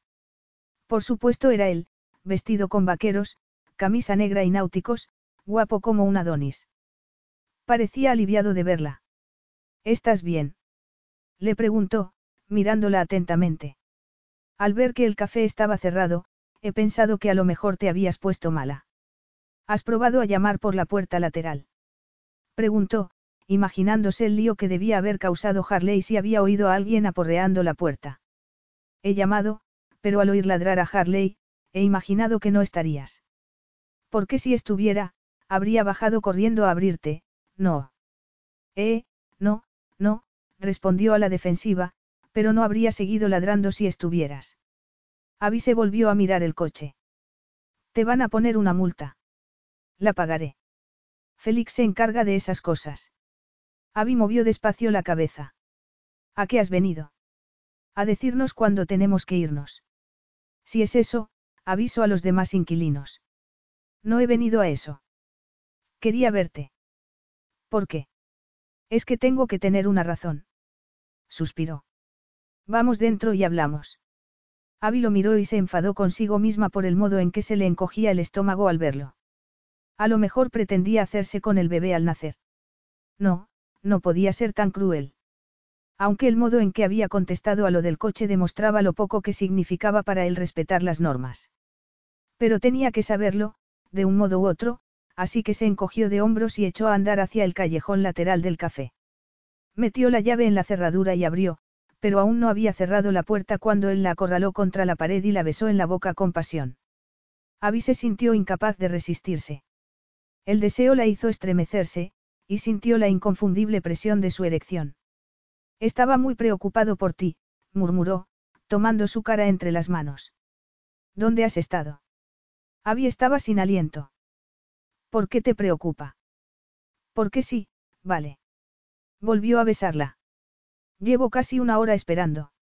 Incluso he tenido que tranquilizar a algunos de tus clientes, que venían a desayunar. Bajó las manos hasta sus caderas y la levantó hasta que su sexo encajó perfectamente en el hueco entre sus piernas. Te deseo, Abby. No sé cómo he podido estar lejos de ti. ¿Por qué yo te lo pedí? Abby se escabulló entre su cuerpo y la pared y cerró la puerta. He ido al médico. ¿Por qué no me llamaste antes de salir de Londres? Podría haberte dicho que no vinieras. Y comenzó a subir la escalera interior. Harley había empezado a ladrar y no quería atraer más la atención, teniendo el coche de Luke aparcado enfrente. Buena excusa. En realidad es que se sentía demasiado vulnerable en aquel momento. Fuera por las hormonas o simplemente por saber que quería a aquel hombre, a pesar de sus defectos, la cuestión era que no confiaba en sí misma, en que algo que pudiera hacer o decir lo lamentara después. Es decir, que tenía que mantenerlo a distancia fuera como fuese. Capítulo 13. Luke logró sobreponerse a la exuberante bienvenida que le dispensó el perro y miró a Abby. Llevaba una camisa suelta y vaqueros cortos que dejaban al descubierto sus magníficas piernas. Estaba increíble. Dios, qué ganas de volver a tocarla. ¿Has ido al médico? ¿Por qué? ¿Te pasa algo? Estoy embarazada, por si no te acuerdas. Ya lo sé. Como si se me fuera a olvidar algo así. Pero estás bien. Sí, estoy bien, había interpuesto entre ellos la barra del desayuno y acariciaba a Harley. ¿Quieres tomar algo? No tengo sed. ¿Qué te ha dicho el médico exactamente? Pues no recuerdo lo que me ha dicho exactamente, respondió. Que estoy de más de ocho semanas, tengo bien la tensión y me han desaparecido casi por completo las náuseas. No sabía que tenías náuseas. ¿Te sorprende? Reconoció el dardo y levantó los brazos para pasarse las manos por el pelo. Uno de los botones de la camisa se abrió y vio con satisfacción cómo miraba ella el vello oscuro que se asomaba. Pero tenía que ser práctico. Podemos sentarnos. Quiero hablar contigo. Siéntate tú. Yo estoy bien aquí. No sería mejor que te sentaras. Seguro que has ido andando al médico y debes llevar de pie un buen rato. Estar embarazada no te vuelve inválida, Luke. Lo sé, pero anda, dame ese gusto. Lo hago solo por ti. Bueno, no está mal para empezar, replicó con aspereza. ¿Qué quieres, Luke? Siéntate por favor. Está bien. De mala gana salió de detrás de la barra. Mientras él se había quedado de pie delante del sillón en el que ella se había sentado la última vez, así que no le quedó más remedio que usar el sofá. De inmediato, él se sentó a su lado. Hiciera lo que hiciera, Luke sabía que no le era indiferente. Se lo había demostrado abajo. Solo tenía que convencerla de que no era un cretino insensible. A ver, dime, ¿por qué has venido? Preguntó sin rodeos. No voy a volver a acostarme contigo. Bueno, puede que ahora no, comentó él, y ella se sonrojó. Ni ahora, ni nunca, replicó, y añadió. Voluntariamente, no. Luke la miró muy quieto. Espero que no estés insinuando que te he forzado alguna vez. No, admitió con un suspiro. Yo he sido tan culpable como tú. Culpable. No hay culpables en esto, Abby.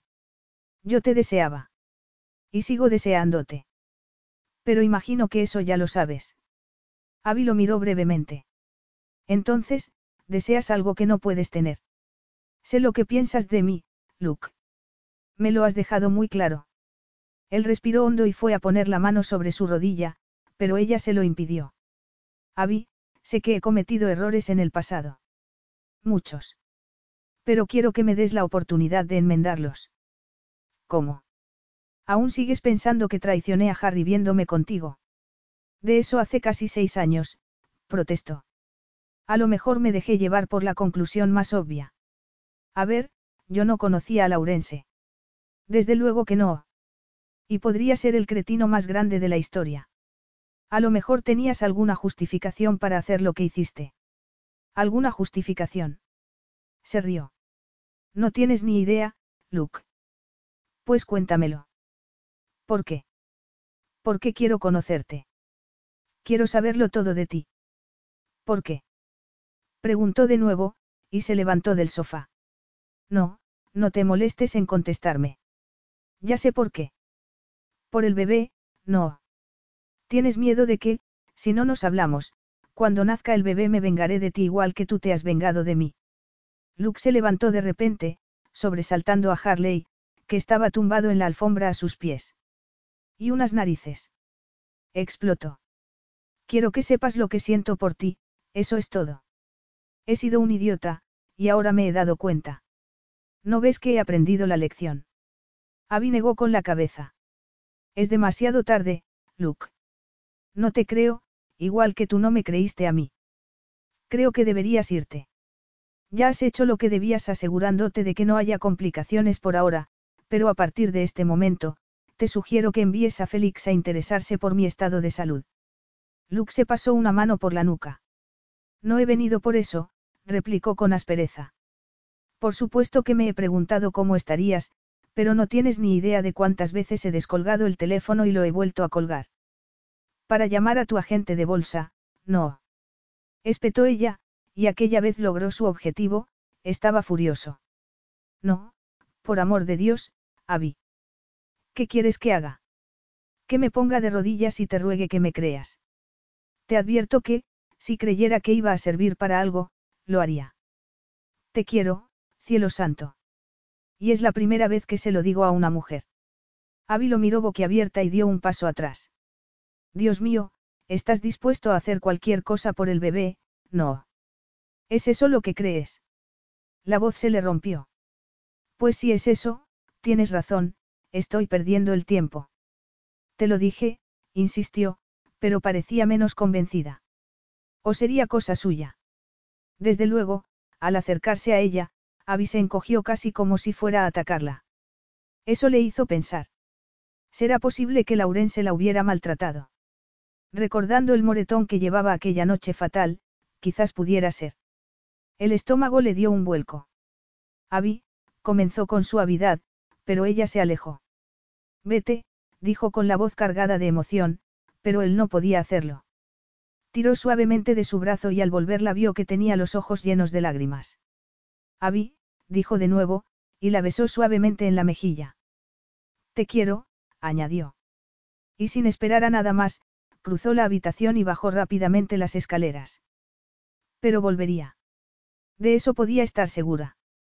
Era ya de noche cuando alguien llamó a la puerta. Harley comenzó a ladrar y ella suspiró. Solo podía ser Luke. Eran más de las once, y solo él se presentaría a esas horas. Y sabía exactamente lo que quería. Se había pasado el día intentando quitarse de la cabeza lo que le había pedido. Ni siquiera había tenido trabajo en el café para distraerse. Seguro que se había imaginado que, a aquellas horas de la noche, sería más receptiva, más propensa a creerse su declaración de amor. Amor. Pero Harley comenzó a gruñir yendo de un lado para otro ante la puerta, y de pronto sintió miedo. ¿Y si no era Luke? El perro nunca le gruñía a él. ¿Quién podía ser si no? Abrió la puerta, encendió la luz y dejó que el perro bajase delante. Seguía gruñendo cuando llegó abajo. No voy a dejarte entrar, Luke, dijo en voz alta. Siento que hayas hecho el viaje para nada, pero... No soy Luke, señorita Lacey, interrumpió una voz de hombre que le resultaba familiar. Soy Félix. Félix Laidla. Trabajo para Luke, hizo una pausa. Ha tenido un accidente. Está herido y pregunta por usted, otra pausa. Me abre. Automáticamente fue a descorrer el cerrojo, pero se detuvo. ¿Cómo saber que decía la verdad? La puerta era antigua y no tenía mirilla. Señorita Lacey, Abby. Era Félix, sí. Sé que no termina de creérselo, pero no la miento. Luke está en el hospital. En Bat. En Bat. No entiendo. ¿Qué hacía en Bat? Me dijo que se volvía a Londres. Y así era, pero quiso pasar antes a ver a su padre. Si le parece, se lo cuento todo de camino. Tengo que volver. Es que, no estoy vestida. La espero. Abby dudó. ¿Cómo sé que me estás diciendo la verdad? No puedes saberlo, respondió con frialdad. Pero está dispuesta a dejar morir a un hombre sin intentar siquiera salvarlo. Abrió la puerta en menos de dos segundos. Luke se muere. Preguntó con voz ahogada, sujetando a Harley. Aún no. Pero está muy grave. Grave. Su coche colisionó con una cosechadora, explicó, angustiado. El imbécil del conductor salió a la carretera de improviso. No sé cómo no se mató en el acto. Puede vestirse y acompañarme. Dios mío. No dijo más. Salió corriendo escaleras arriba y entró al baño. Sentía náuseas, pero daba igual. De un tirón se deshizo del kimono que llevaba y se metió los vaqueros y la camisa sin preocuparse de la ropa interior. Cuando salió del baño, Harley y Félix esperaban en el salón. Espero que no le importe, pero es que el perro estaba a punto de escaparse y le he traído aquí. No pasa nada. Gracias. Ya estoy. Necesitará un jersey. Hace frío fuera. Estoy bien, de verdad. Abby pensó que nunca más volvería a sentir frío y Félix, con un gesto de resignación, la precedió hacia la puerta. Capítulo 14. Luke abrió los ojos y sintió de golpe una luz cegadora. Rápidamente volvió a cerrarlos. La cabeza le palpitaba y se oía el zumbido de aparatos eléctricos. El rítmico caer de una gota de líquido le era casi ensordecedor. Volvió a abrirlos y vio los tubos fluorescentes del techo. ¿Por qué no apagaban aquellos cacharros? Estaría en el hospital. El dolor que experimentó en la cabeza estuvo a punto de hacerle perder de nuevo el conocimiento. ¿Cómo habría llegado hasta allí? No recordaba absolutamente nada de lo ocurrido después de haberse subido al coche. El olor a desinfectante era tan intenso que sintió náuseas, y tenía la boca tan seca como si las glándulas salivares se hubieran declarado en huelga. Había un hombre al lado de la cama. No parecía un médico. Los médicos llevaban batas blancas, no. Y aquel llevaba unos viejos pantalones de loneta y un jersey, pero todo era posible en aquel mundo surrealista en el que estaba. Miró al hombre a la cara y suspiró aliviado. Lo reconocía. Era su padre. ¿Y qué estaba haciendo allí? Parecía cansado y ansioso, pero tan familiar que quiso tocarlo. Pero no pudo moverse. Un dolor lacerante en el costado le provocó un gemido de angustia. Oliver Morelli vio a su hijo abrir los ojos y exclamó. Luke. Dios mío, hijo. Estaba tan preocupado por ti. Luke lo miró. Intentó decir su nombre, pero no le salió ningún sonido. Tenía la boca y los labios demasiado secos, pero su padre no pareció darse cuenta. ¿Recuerdas algo de las últimas 24 horas? Estabas consciente cuando llegaste al hospital, pero luego, ¿cómo te encuentras? ¿Tienes dolor? ¿Quieres que te traiga algo? Una bebida. Luke intentó hablar, pero lo único que salió fue un sonido gutural. Oliver pareció asustarse y se levantó de golpe. Voy a avisar a la enfermera. Abe, Abby, consiguió decir, y su padre, que prácticamente había echado a correr, se volvió desde la puerta. Abby. La joven que estaba aquí cuando yo llegué. Luke absorbió la información con cierta dificultad. Abby había estado allí. ¿Cómo? ¿Y dónde estaba ahora? Frustrado con su propia incapacidad, sintió que le invadía un sentimiento de derrota. La cabeza le daba latigazos por el esfuerzo de pensar. Volvió a intentar hablar, pero una enfermera entró en la habitación. ¿Cuánto tiempo hace que está despierto?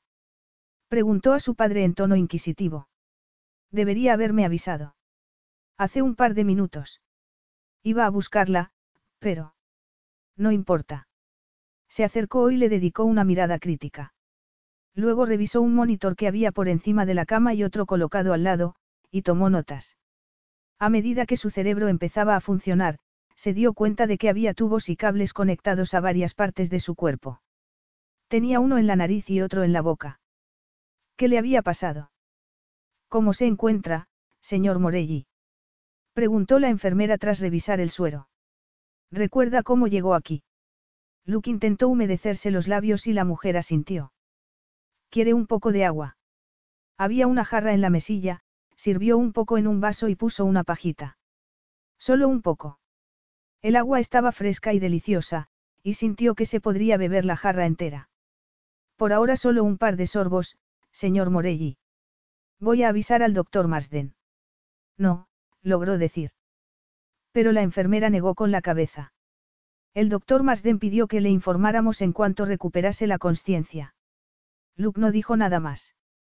Estaba claro que, por ahora, su opinión no contaba. No se preocupe, señor Morelli, continuó la enfermera. El doctor Marsden es el cirujano que se ocupó de sus heridas cuando llegó usted aquí. Se ha tomado un interés personal en su caso, y sé que querrá valorar su estado personalmente. Había salido de la habitación antes de que Luke pudiera decir nada. Su padre volvió de inmediato junto a la cama. ¿Te acuerdas del accidente? Luke se vio lanzado de pronto al momento en que se dio cuenta de que la pesada cosechadora, que salía de un campo, no iba a detenerse.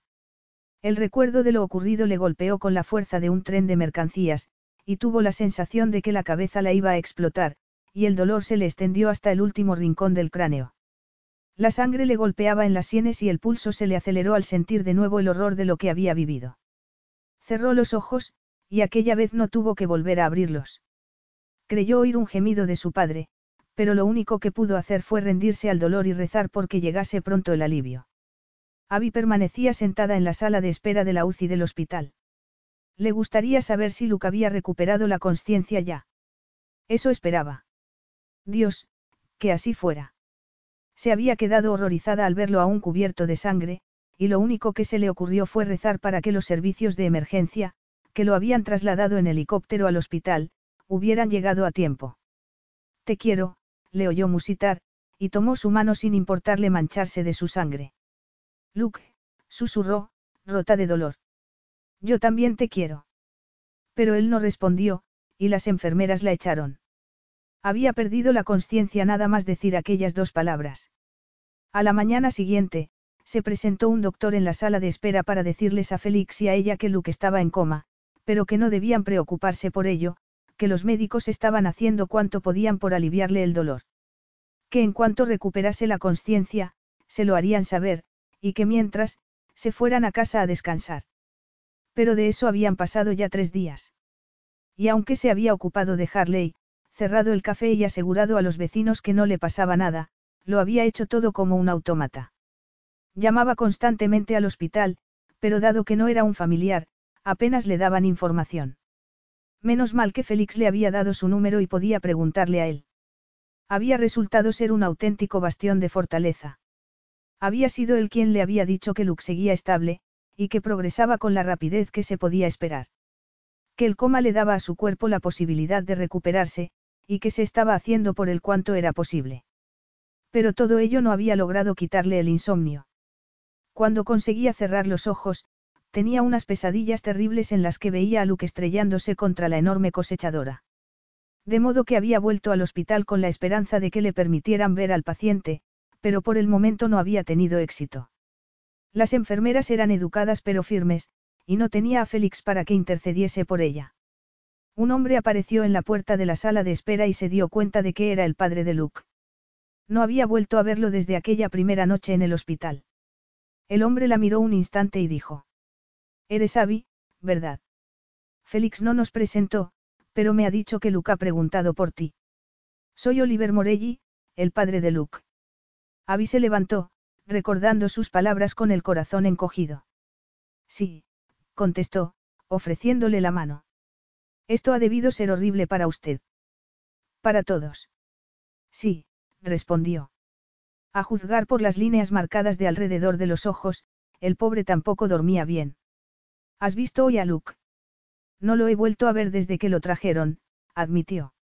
Es que no soy familiar, sabe. Solo, solo una amiga preocupada por él. De verdad. Frunció el ceño. No eres la dueña de uno de los negocios de South Road. Bueno, sí. Dios mío, recuerdo que Luke me dijo que los inquilinos habían presentado una petición para que se parara el derribo. Yo creo que ese tipo de estrés no le favorece nada ahora. Yo no tengo nada que ver con esa petición. Y que esté aquí no tiene nada que ver con los planes de Luke ni con mi café. Ah, bueno. De todos modos, dudo que Luke se acuerde de nada de todo eso ahora mismo. Tengo que ir a ver a su médico. El doctor Marsden me ha dicho que tendría noticias para mí hoy. ¿Puedo acompañarle? Oliver parecía no saber qué hacer. Bueno, es cierto que preguntó por ti también la otra vez que recuperó el sentido, admitió. Ella se quedó muy sorprendida. No lo sabías. Abby se tambaleó un poco y él la sujetó. Pues sí. Fue tu nombre el primero que pronunció al abrir los ojos. Capítulo 15. Las habitaciones que ocupaba Luke estaban amuebladas con tanto gusto como el resto de la casa.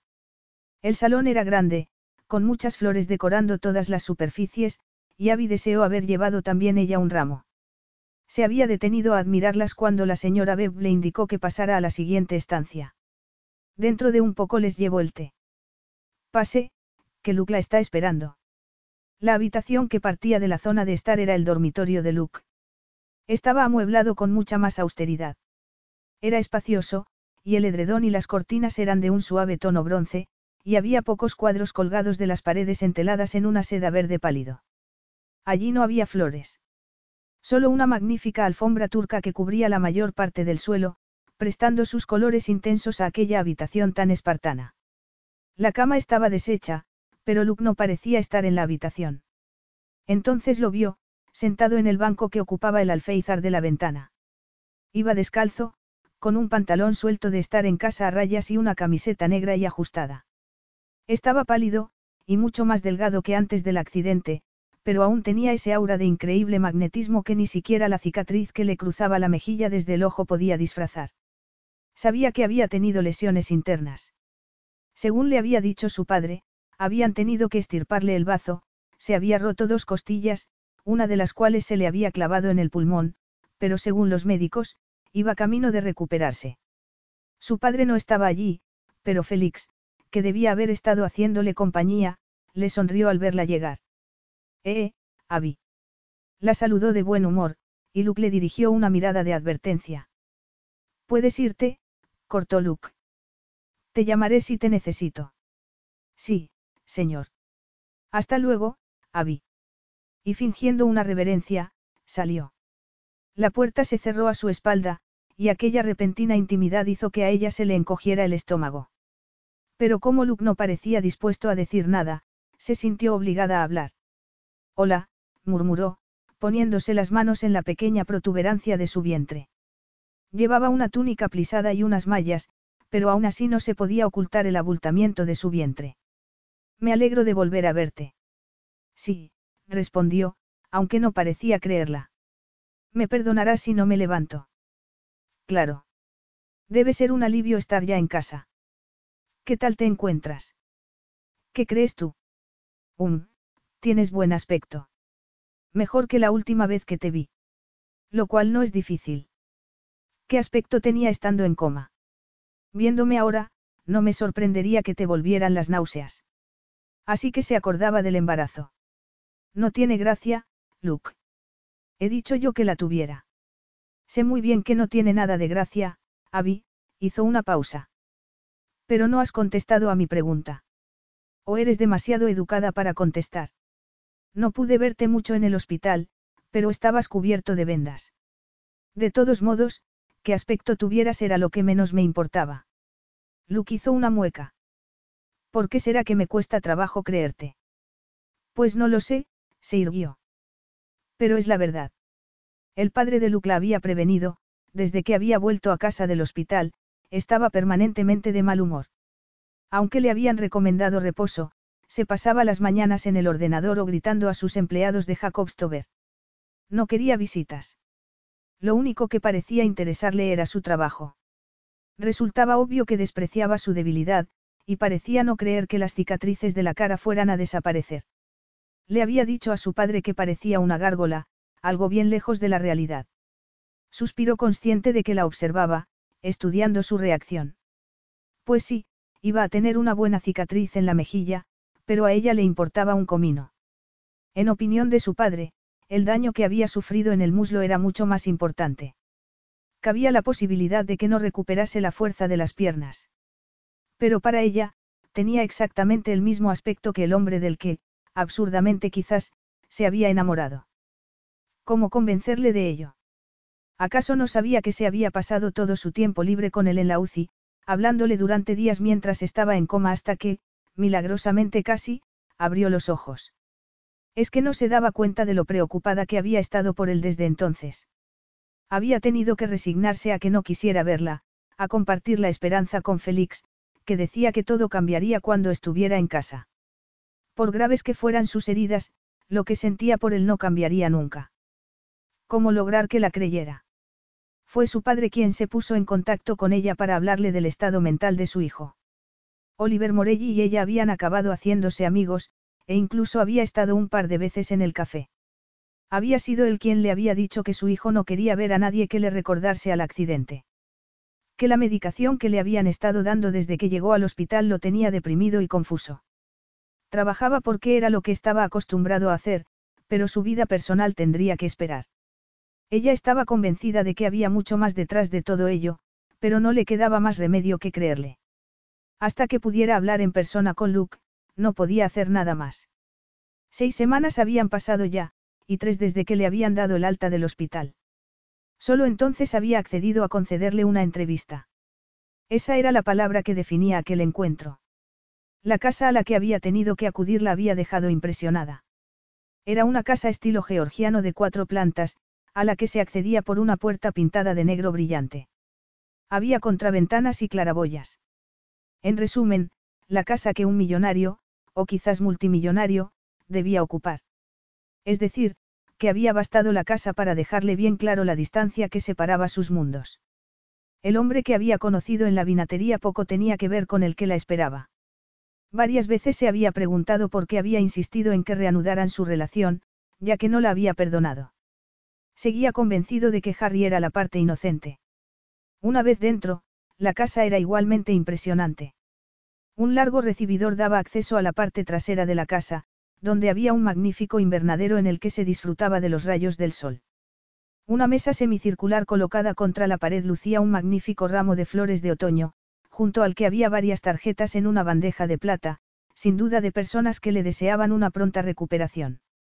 Había apenas había tenido ocasión de ver las habitaciones de la planta baja porque el ama de llaves la había conducido por la escalera circular enseguida, pero su impresión había sido de sencilla elegancia, algo muy distinto al apartamento de acero y cromo que ella había compartido con Harry Lawrence. Ella tampoco era la esbelta joven que él se había encontrado aquella mañana al entrar en el café. Y de los dos, ella era la que más había cambiado. La ropa le apretaba ya y los pechos se le salían del sujetador. Casi deseó no haber ido. Luke señaló un sillón que formaba ángulo recto con la ventana. Siéntate, le dijo, al tiempo que bajaba el pie de la ventana. Se movía con mucho cuidado, y aún así no pudo ocultar un gesto de dolor. Rápidamente echó mano de una muleta y se levantó. ¿Qué pasa? Pasar. ¿Qué podría pasar? replicó, irónico. Solo quiero darte algo. Darme algo. Tranquilízate, aconsejó, dirigiéndose a un buró que había al fondo. Es posible que esta sea la última vez que nos veamos en un tiempo, y quiero asegurarme de que tienes todo lo que puedas necesitar. Perdón. ¿Qué es posible que esta sea la última? Sé lo que has dicho, le cortó. Lo que pasa es que no entiendo, respiró hondo para no perder la calma. ¿De qué estás hablando? Yo creo que es fácil de entender, pienso que no deberíamos volver a vernos. ¿Por qué? Eso no es lo que me dijiste la última vez que estuviste en el café. Él respiró hondo y siguió caminando hacia el mueble. Espera un momento, que enseguida lo vas a entender. Lo dudo, replicó ella, levantándose. Es bueno que andes moviéndote así. ¿Aún estás? Débil, no. Ya me he dado cuenta lo mucho que te sorprendía mi aspecto. Ya no soy tan atractivo como antes. No digas tonterías. Respondió, mirándolo con incredulidad. Lo que iba a decir es que estás muy pálido, hizo una pausa. No creía que fueras tan presumido, añadió.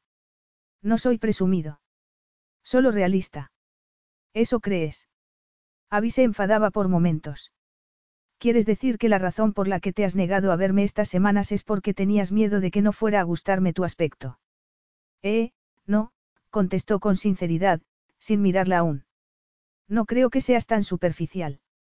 Vaya, gracias. O eso creo. Pero no es justo esperar que quieras atarte a un tullido, físico y mental. Ya has tenido una mala experiencia, y dudo que quieras pasar por otra. Capítulo 16. Luke supo que Abby se había levantado. La oyó respirar hondo y supuso que se estaría preguntando qué había querido decir. Pero Félix, que había estado investigando a Harry Laurence, había descubierto que era el cretino que él se había imaginado que era, y no podía cargarla ahora con sus problemas. Era demasiado leal, y tenía demasiada integridad, a juzgar por cómo se había mantenido al lado de su marido después de saber la clase de hombre que era. No entiendo, dijo ella. Estás hablando de Harry. ¿De quién si no? Tú no sabes nada de Harry. Y te puedo decir que sé que tú no eres como él. ¿Tú crees? Luke había llegado al buró e intentó abrir el cajón de abajo, pero le costaba trabajo doblarse y abrir con una sola mano un cajón grande como aquel vociferó y la frustración hizo que se le resbalara la muleta. Se habría caído al suelo si Abby no hubiera corrido a ayudarlo. Lo abrazó por la cintura y sintió la curva de su vientre en la espalda. Era el bebé, pensó, apretando los dientes al imaginar de nuevo lo que iba a negarse a sí mismo. La necesidad de darse la vuelta y abrazarla contra su cuerpo era casi irresistible, pero ya no tenía derecho a hacerlo. Podrías haberme pedido que te buscara yo lo que quieras sacar de ahí.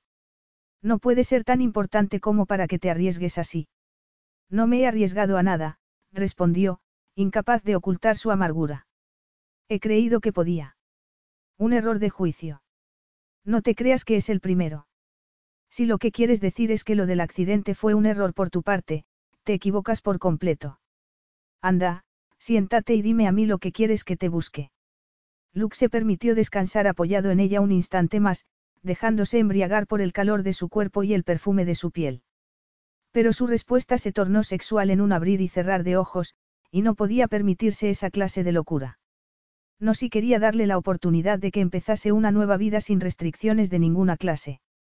Pero Abby no parecía tener prisa por soltarle, y en cualquier instante iba a darse cuenta de que no estaba tan tranquilo como pretendía parecer. No podemos hablar de ello. Le preguntó ella, apoyando la frente en su espalda. No puedes hablar en serio si me dices que yo quiero acabar así nuestra relación, solo porque ahora no eres el hombre impresionante que eras antes. Yo nunca he sido, impresionante, pero tampoco quiero ser una carga para ti, Abby. Ahora sé lo que debiste sufrir con Laurense, y te mereces una vida mejor. Abby se quedó inmóvil, y tras asegurarse de que no se caería, fue a ponerse delante de él. Ahora lo sabes. ¿Cómo te has enterado? De lo de Harry, quiero decir. Luke se apoyó pesadamente en la muleta. Ahora llegaba la parte difícil. Harry está en la cárcel. En la cárcel. Repitió con incredulidad. No lo sabía. Pero, hizo una pausa para digerir lo que acababa de decirle. ¿Y tú cómo lo sabes? Preguntó, pero la respuesta se hizo evidente un instante después. Lo has investigado, ¿verdad? No te creíste mi palabra y decidiste contrastar la información. Luke respiró hondo. Eso no es cierto del todo. Sabía que aquello iba a ocurrir. Por eso lo estaba posponiendo. Antes del accidente. Antes de que me diera cuenta de que, había estado a punto de decir, de que me diera cuenta de que te quería, pero no lo había hecho. En fin, que fue antes del accidente. Le pedí a Félix que se enterara de a qué se dedicaba Harry. No tenía ni idea de que el accidente me fuera a impedir contártelo. Abby retrocedió un paso. ¿Se lo pediste a Félix?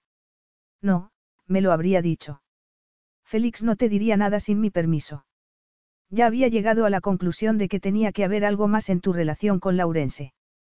Cuando me enteré, de buena gana le habría pegado un tiro, lo cual me habría proporcionado un enorme placer, pero no tuve la oportunidad. Y descubriste por accidente que Harry estaba en la cárcel. Qué conveniente. De conveniente, nada, suspiró. Félix vino a verme al hospital. Llevaba días bastante deprimido, y el pobre pensó que si me daba la noticia de que tu ex estaba en la cárcel, me animaría. Abby frunció el ceño. ¿Y por qué pensó tal cosa? No seas inocente. Protestó. Félix no es tonto, y sabía, sabe lo que siento por ti. Abby dudó. Pues sigo sin entenderlo.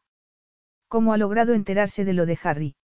Félix conoce a alguien que trabaja en la bolsa, y cuando mencionó el nombre de Laurense, le dijo que había sido condenado por maltratar a su mujer. Maltratar a su mujer. Pero si yo nunca. Lo sé. Y no entiendo por qué, no quería entrar en eso en aquel momento. Pero al parecer hace un par de años volvió a casarse. ¿Y cuándo ibas a contármelo? Es que no te lo iba a contar. Sabía lo que ibas a pensar. Pero las circunstancias mandan. Luke respiró hondo y abandonó la idea de abrir el cajón. Fue hasta la cama y se sentó. Lo siento, dijo. Tienes que darme un minuto. Mis piernas ya no son lo que eran. La expresión de Abby cambió de inmediato, pasando de la indignación a la ansiedad, y se sentó a su lado. Yo soy la que lo siente, murmuró, y le puso una mano en la espalda. Debería haberme dado cuenta de que aún te estás recuperando de la operación. Podemos seguir esta conversación cuando te encuentres mejor. No. Tenía que acabar con aquello ya, antes de que acabara rindiéndose al deseo de estar con ella. No podía olvidar la razón por la que la había llamado. Pero el calor de su mano a través de la camiseta, el calor de su cadera al lado de la suya, quizás fuera la última vez que estuvieran juntos. Pero pasara lo que pasase, tenía que seguir adelante. Abby, dijo, desesperado. Pero ella movió la mano hasta su hombro y de allí, a su cuello. Su mano fresca era un tormento. Sentía el pulso en las sienes, la sangre hirviendo, una tensión en el pecho que se expandía al mirarla, al contemplar la curva delicada de sus pómulos, la suave vulnerabilidad de su boca. Yo nunca te haría daño, murmuró, aunque no era eso lo que quería decir. Tienes que creerme. Y te creo. Pero no confías en mí. Nunca has confiado. Te habría contado lo de Harry, dijo, pero supongo que me indignaba pensar que habías estado con un hombre como él, tratándote como te trataba. ¿Por qué no lo dejaste? ¿Por qué? Abby suspiró. Tenía mis razones. Le querías. Creo que nunca le quise, admitió. Pero a mi madre le gustaba y supongo que confié en ella. Y luego. Abby hundió la mano en su pelo y notó el punto en el que se lo habían afeitado para operarle para detenerle el derrame cerebral. La respiración se le aceleró al darse cuenta de que podía haberle perdido. Supongo que mi madre pensó que cuidaría de mí. Tenía un buen trabajo y una casa bonita. Ella nunca supo nada de cómo me trataba. Ya tuvo él mucho cuidado de no hacer nada que pudiera despertar sus sospechas. Luke tomó su mano en la suya. Cuando empezó a maltratarte. Entonces, ¿me crees? Le preguntó con un hilo de voz. Llevaba un tiempo sospechándolo. Incluso aquella noche vi que tenías magulladuras en el cuello. Lo que sigo sin comprender es por qué no le dejaste. Pero nunca llegaste a preguntármelo. A lo mejor no quería saber la respuesta, se sinceró. Cada vez que os imaginaba juntos. Mi madre enfermó gravemente un par de años después de que nos casáramos, dijo tras un momento de pausa. Yo ya me había dado cuenta de que lo nuestro no iba a funcionar, pero, pero mi madre necesitaba cuidados constantes, y con mi salario no podía pagar una enfermera en casa, o una residencia cuando la necesitara. Harry le dijo a mi madre que no se preocupara, que él se ocuparía de todo. Y lo pagó. Había sintió. ¿Por qué no me lo habías contado? ¿Cuándo? Preguntó, soltándose de él. El primer día que apareciste en el café, acusándome de engañar a mi marido. O luego, cuando a pesar de estar haciéndome el amor, me decías que nunca confiarías en una mujer como yo. Luke frunció el ceño. ¿Y la noche en que nos vimos en el bar? No pudiste decírmelo entonces. Sí, claro, se levantó de la cama. A ver cómo te lo podía haber dicho, por cierto, Luke, no sé si te he dicho que estoy casada. Mi marido me pega, pero ha accedido a pagar los gastos de la enfermedad de mi madre si no se lo digo a nadie, hizo una mueca. Sí, seguro que habría funcionado. Luke no pudo aguantar más. Tiró de ella para que volviera a sentarse, y la besó en los labios. Lo siento, se disculpó. Lo siento. He sido un imbécil. ¿Me perdonas? Oyó que contenía el aliento, pero no se apartó, y a pesar de que solo pretendía pedirle perdón, la situación se tornó un asalto hambriento a sus sentidos. Hacía semanas que la había tenido en sus brazos, pero la sensación era tan maravillosa que no quería dejarla ir. Haciendo caso omiso del dolor del brazo, la tumbó sobre las sábanas revueltas y la cubrió con su cuerpo. Los finos pantalones de algodón que llevaba no ocultaron su erección, que encajaba perfectamente entre sus piernas. Ella bajó una mano y la deslizó dentro del pantalón. Como la deseaba. Dios, cómo quería estar con ella. No solo en aquel momento, sino para siempre. Tenía derecho a sentirse así, cuando podía quedar inválido para el resto de su vida. No. Estaba a punto de perder el poco respeto que aún sentía por sí mismo, así que se separó de ella y quedó tumbado boca arriba a su lado, intentando recuperar el control. Cuando la respiración recuperó la normalidad, se incorporó y con la ayuda de la muleta volvió despacio hasta el buró. Por fin consiguió abrir el cajón, y sacó una carpeta con documentos. Con ella en la mano volvió a la ventana. Capítulo 17. Luke, ¿por qué te sientas allí? ¿Por qué no puedo fiarme de mí mismo si me siento a tu lado? Abby, por mucho que desee estar contigo, no voy a permitir que ocurra. Ella se sentó. ¿Qué es lo que no va a ocurrir? Tú. Yo. Nosotros, bajó la mirada. Te habrás preguntado por qué te he hecho venir hoy. Abby frunció el ceño. Creía que porque habías recuperado la cordura. Bueno, en cierto modo sí, aunque seguramente no como tú piensas. Continúa, le dijo, aunque sospechaba que no iba a gustarle lo que tenía que decir. Luke sacó unos documentos que parecían oficiales. Supongo que tendría que haberle pedido a mi abogado que lo hiciera él, pero tenía tantas ganas de verte que decidí hablar yo mismo contigo. ¿Hablar conmigo de qué? Si tiene algo que ver con el accidente. Sí. Aparte de las heridas que se ven, cabe la posibilidad de que no recupere del todo la movilidad de las piernas. Y. Parecía confusa. Ya sabes que estaré ahí para ti pase lo que pase. No, el tono de Luke era áspero. Es que piensas que quiero que te pases el resto de tu vida cuidando de un inválido. Podría tener que estar mucho tiempo en silla de ruedas, y no quiero eso para ti. ¿Y lo que quiero yo? Abby, sé que tienes buena intención, pero no se puede tomar esto a la ligera. No te he hablado de las demás secuelas. Sé que tuvieron que operarte de la cabeza para detener el derrame cerebral. Tu padre me dijo que todo había salido perfectamente. ¿Y qué sabe él? Preguntó con impaciencia. Con esa clase de tratamiento siempre hay dudas. Pero la cabeza te funciona perfectamente, insistió, y tú lo sabes. ¿Y si tuviera una recaída? ¿Y si me quedo paralizado, o aún peor. Pues nos enfrentaremos a lo que venga. No seas pesimista, Luke. Nadie sabe lo que le espera a la vuelta de la esquina. Ni siquiera yo.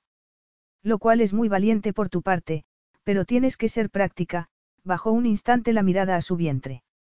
Ya vas a tener mucho de lo que ocuparte cuando nazca el bebé, y yo solo sería otro problema más. ¿Y no crees que es más importante para el bebé, para nuestro hijo, poder conocer a su padre? Luke, el bebé te necesita. Yo te necesito, y te quiero. No es bastante. Luke bajó la mirada a los papeles que tenía en la mano. He hecho algunas disposiciones para ti y para el niño. Ahora te las leo. Luke. Pero antes, quiero decirte que lo del derribo sigue adelante, pero he hecho algunos cambios en mi proyecto original, y creo que te gustarán. No deberías estar pensando en esas cosas ahora.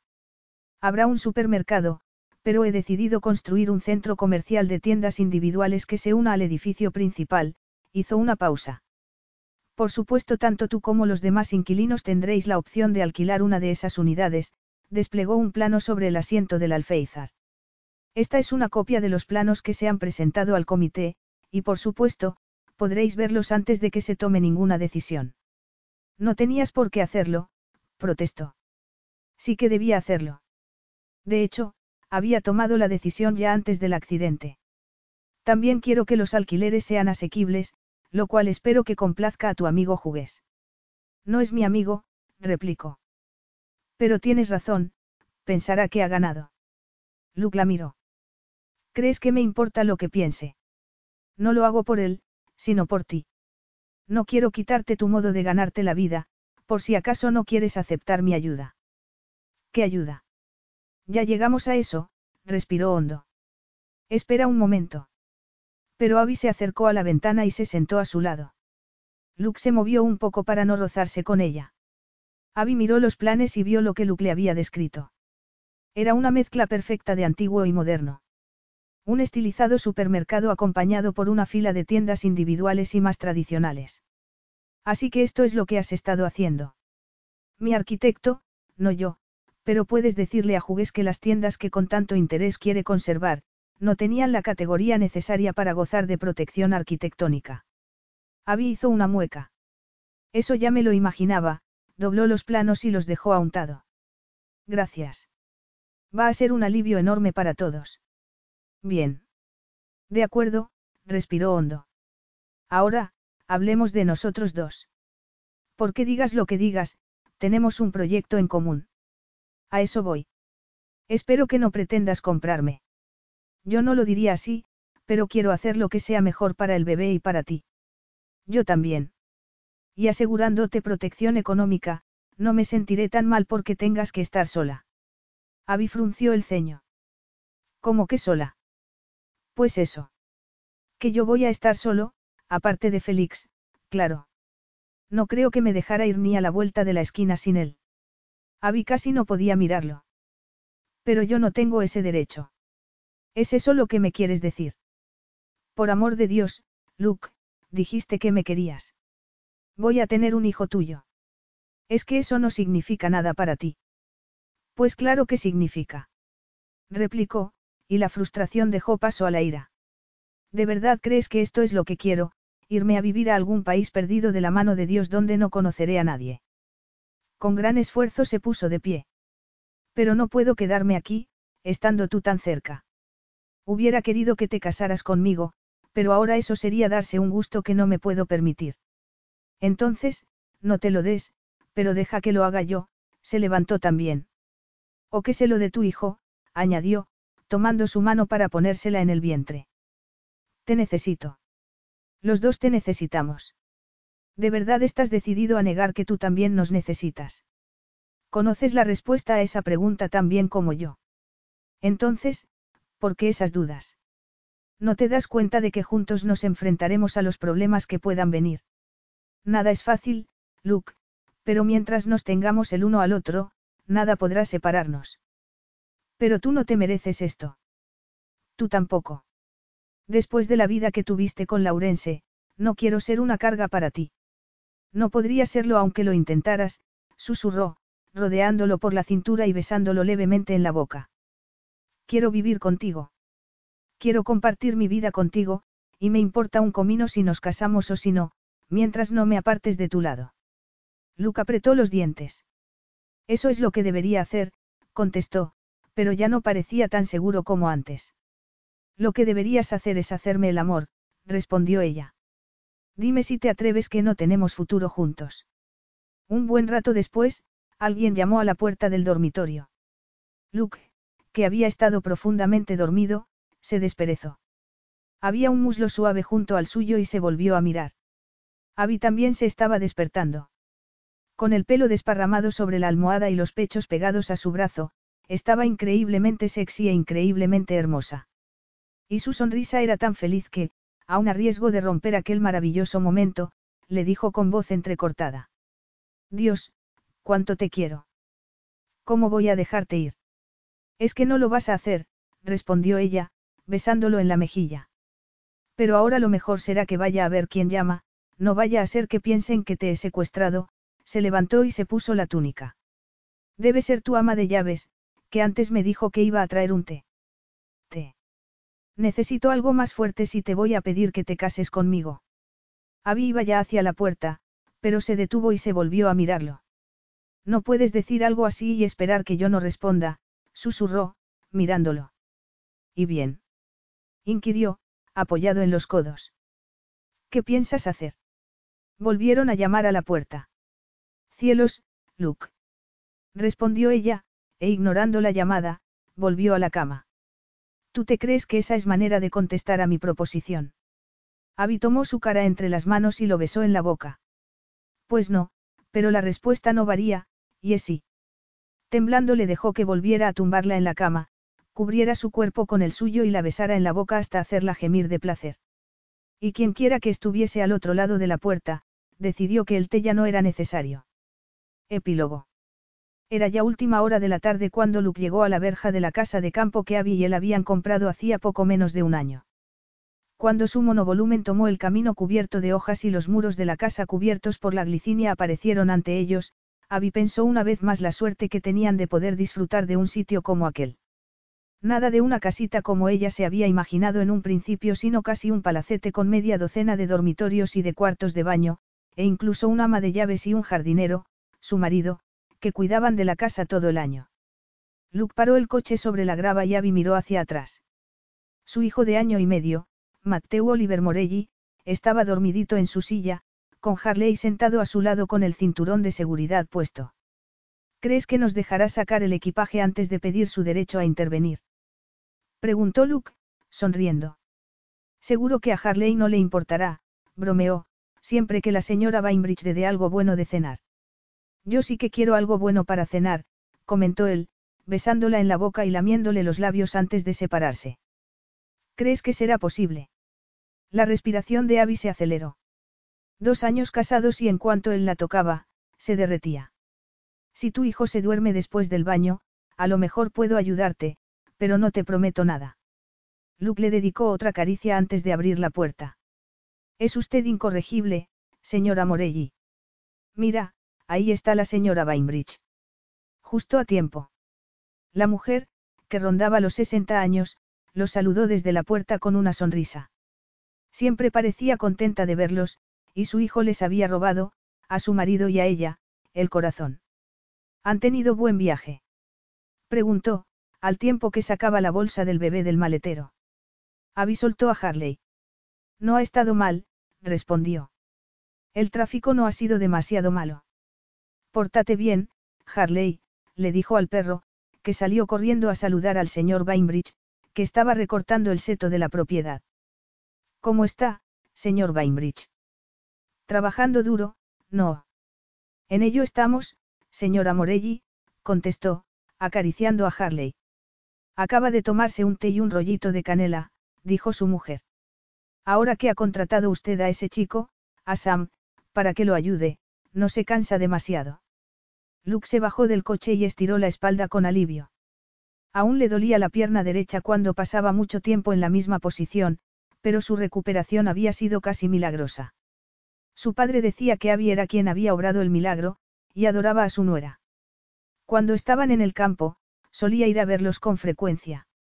¡Qué maravilla de tiempo! dijo Abby, caminando tras la señora Bainbridge hacia la casa. En Londres estaba lloviendo. Luke la siguió con el niño en brazos. Londres, qué horror, comentó la señora Bainbridge, atravesando el vestíbulo hacia las escaleras. Siempre le digo a Joe que deberían ustedes venirse a vivir aquí.